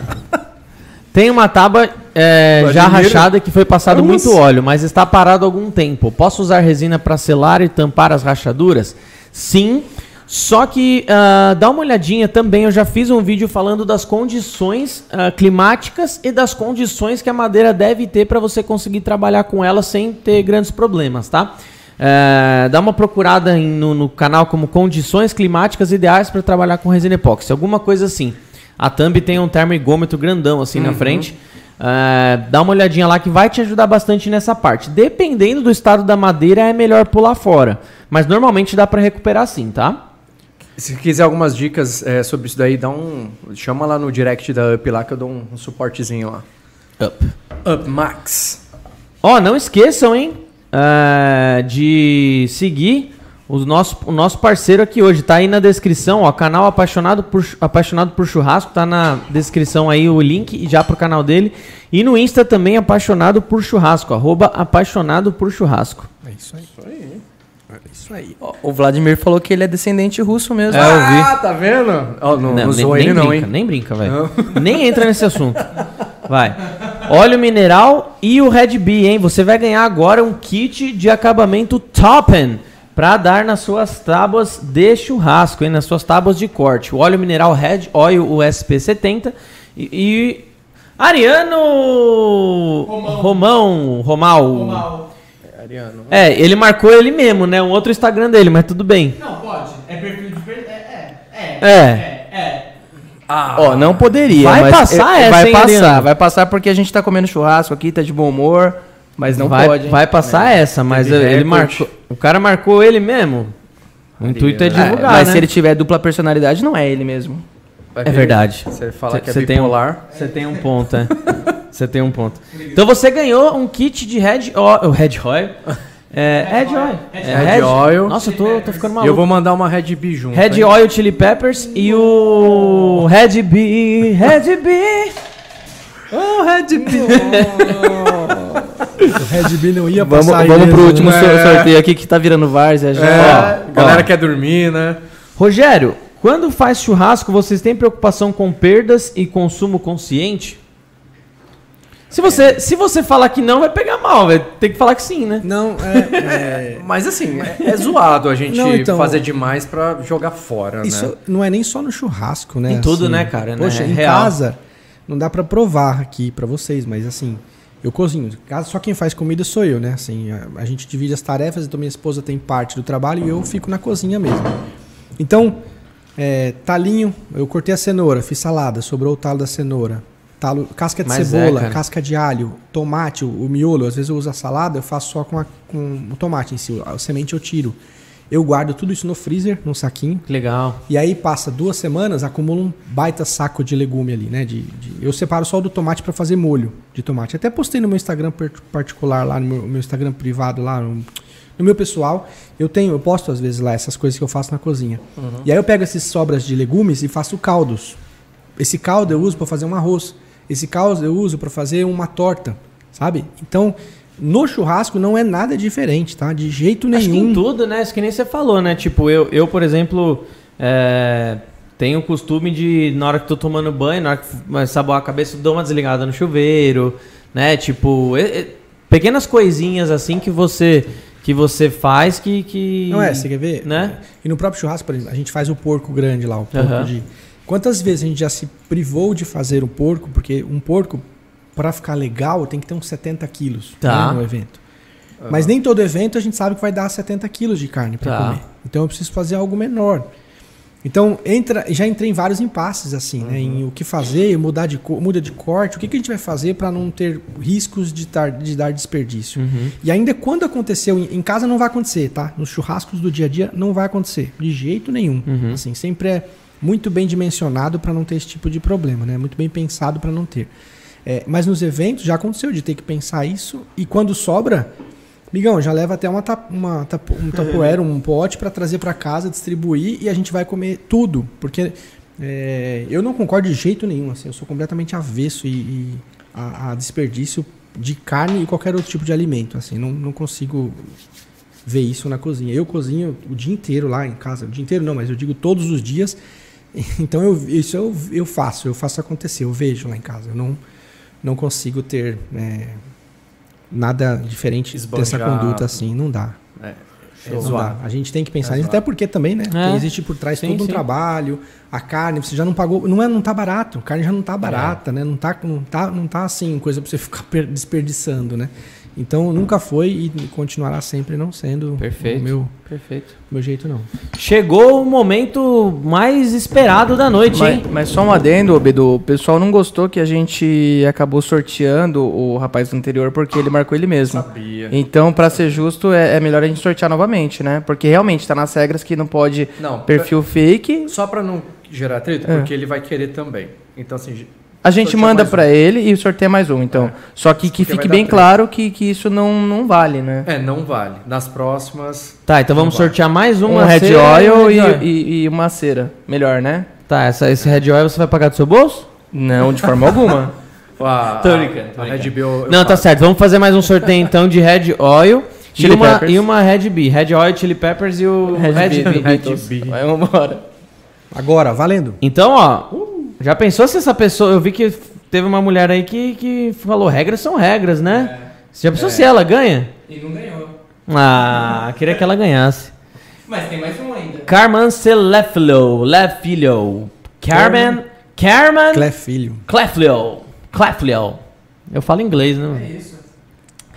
Você ganhou então, ó, lembrando, entrar em contato até as próximas 48 horas. E chegou a hora mais esperada da noite, Tambores. a tábua de churrasco. Ah, lembrando, eh, tá aqui a câmera? Falei. Bia, beijão. Valeu por estar assistindo aí. Valeu. Tábua de churrasco, hein? Essa tábua aqui, ó. Por quanto você venderia uma dessa? Então, ah, 350. nós não vendemos tábuas de churrasco, vendemos tábuas de madeira.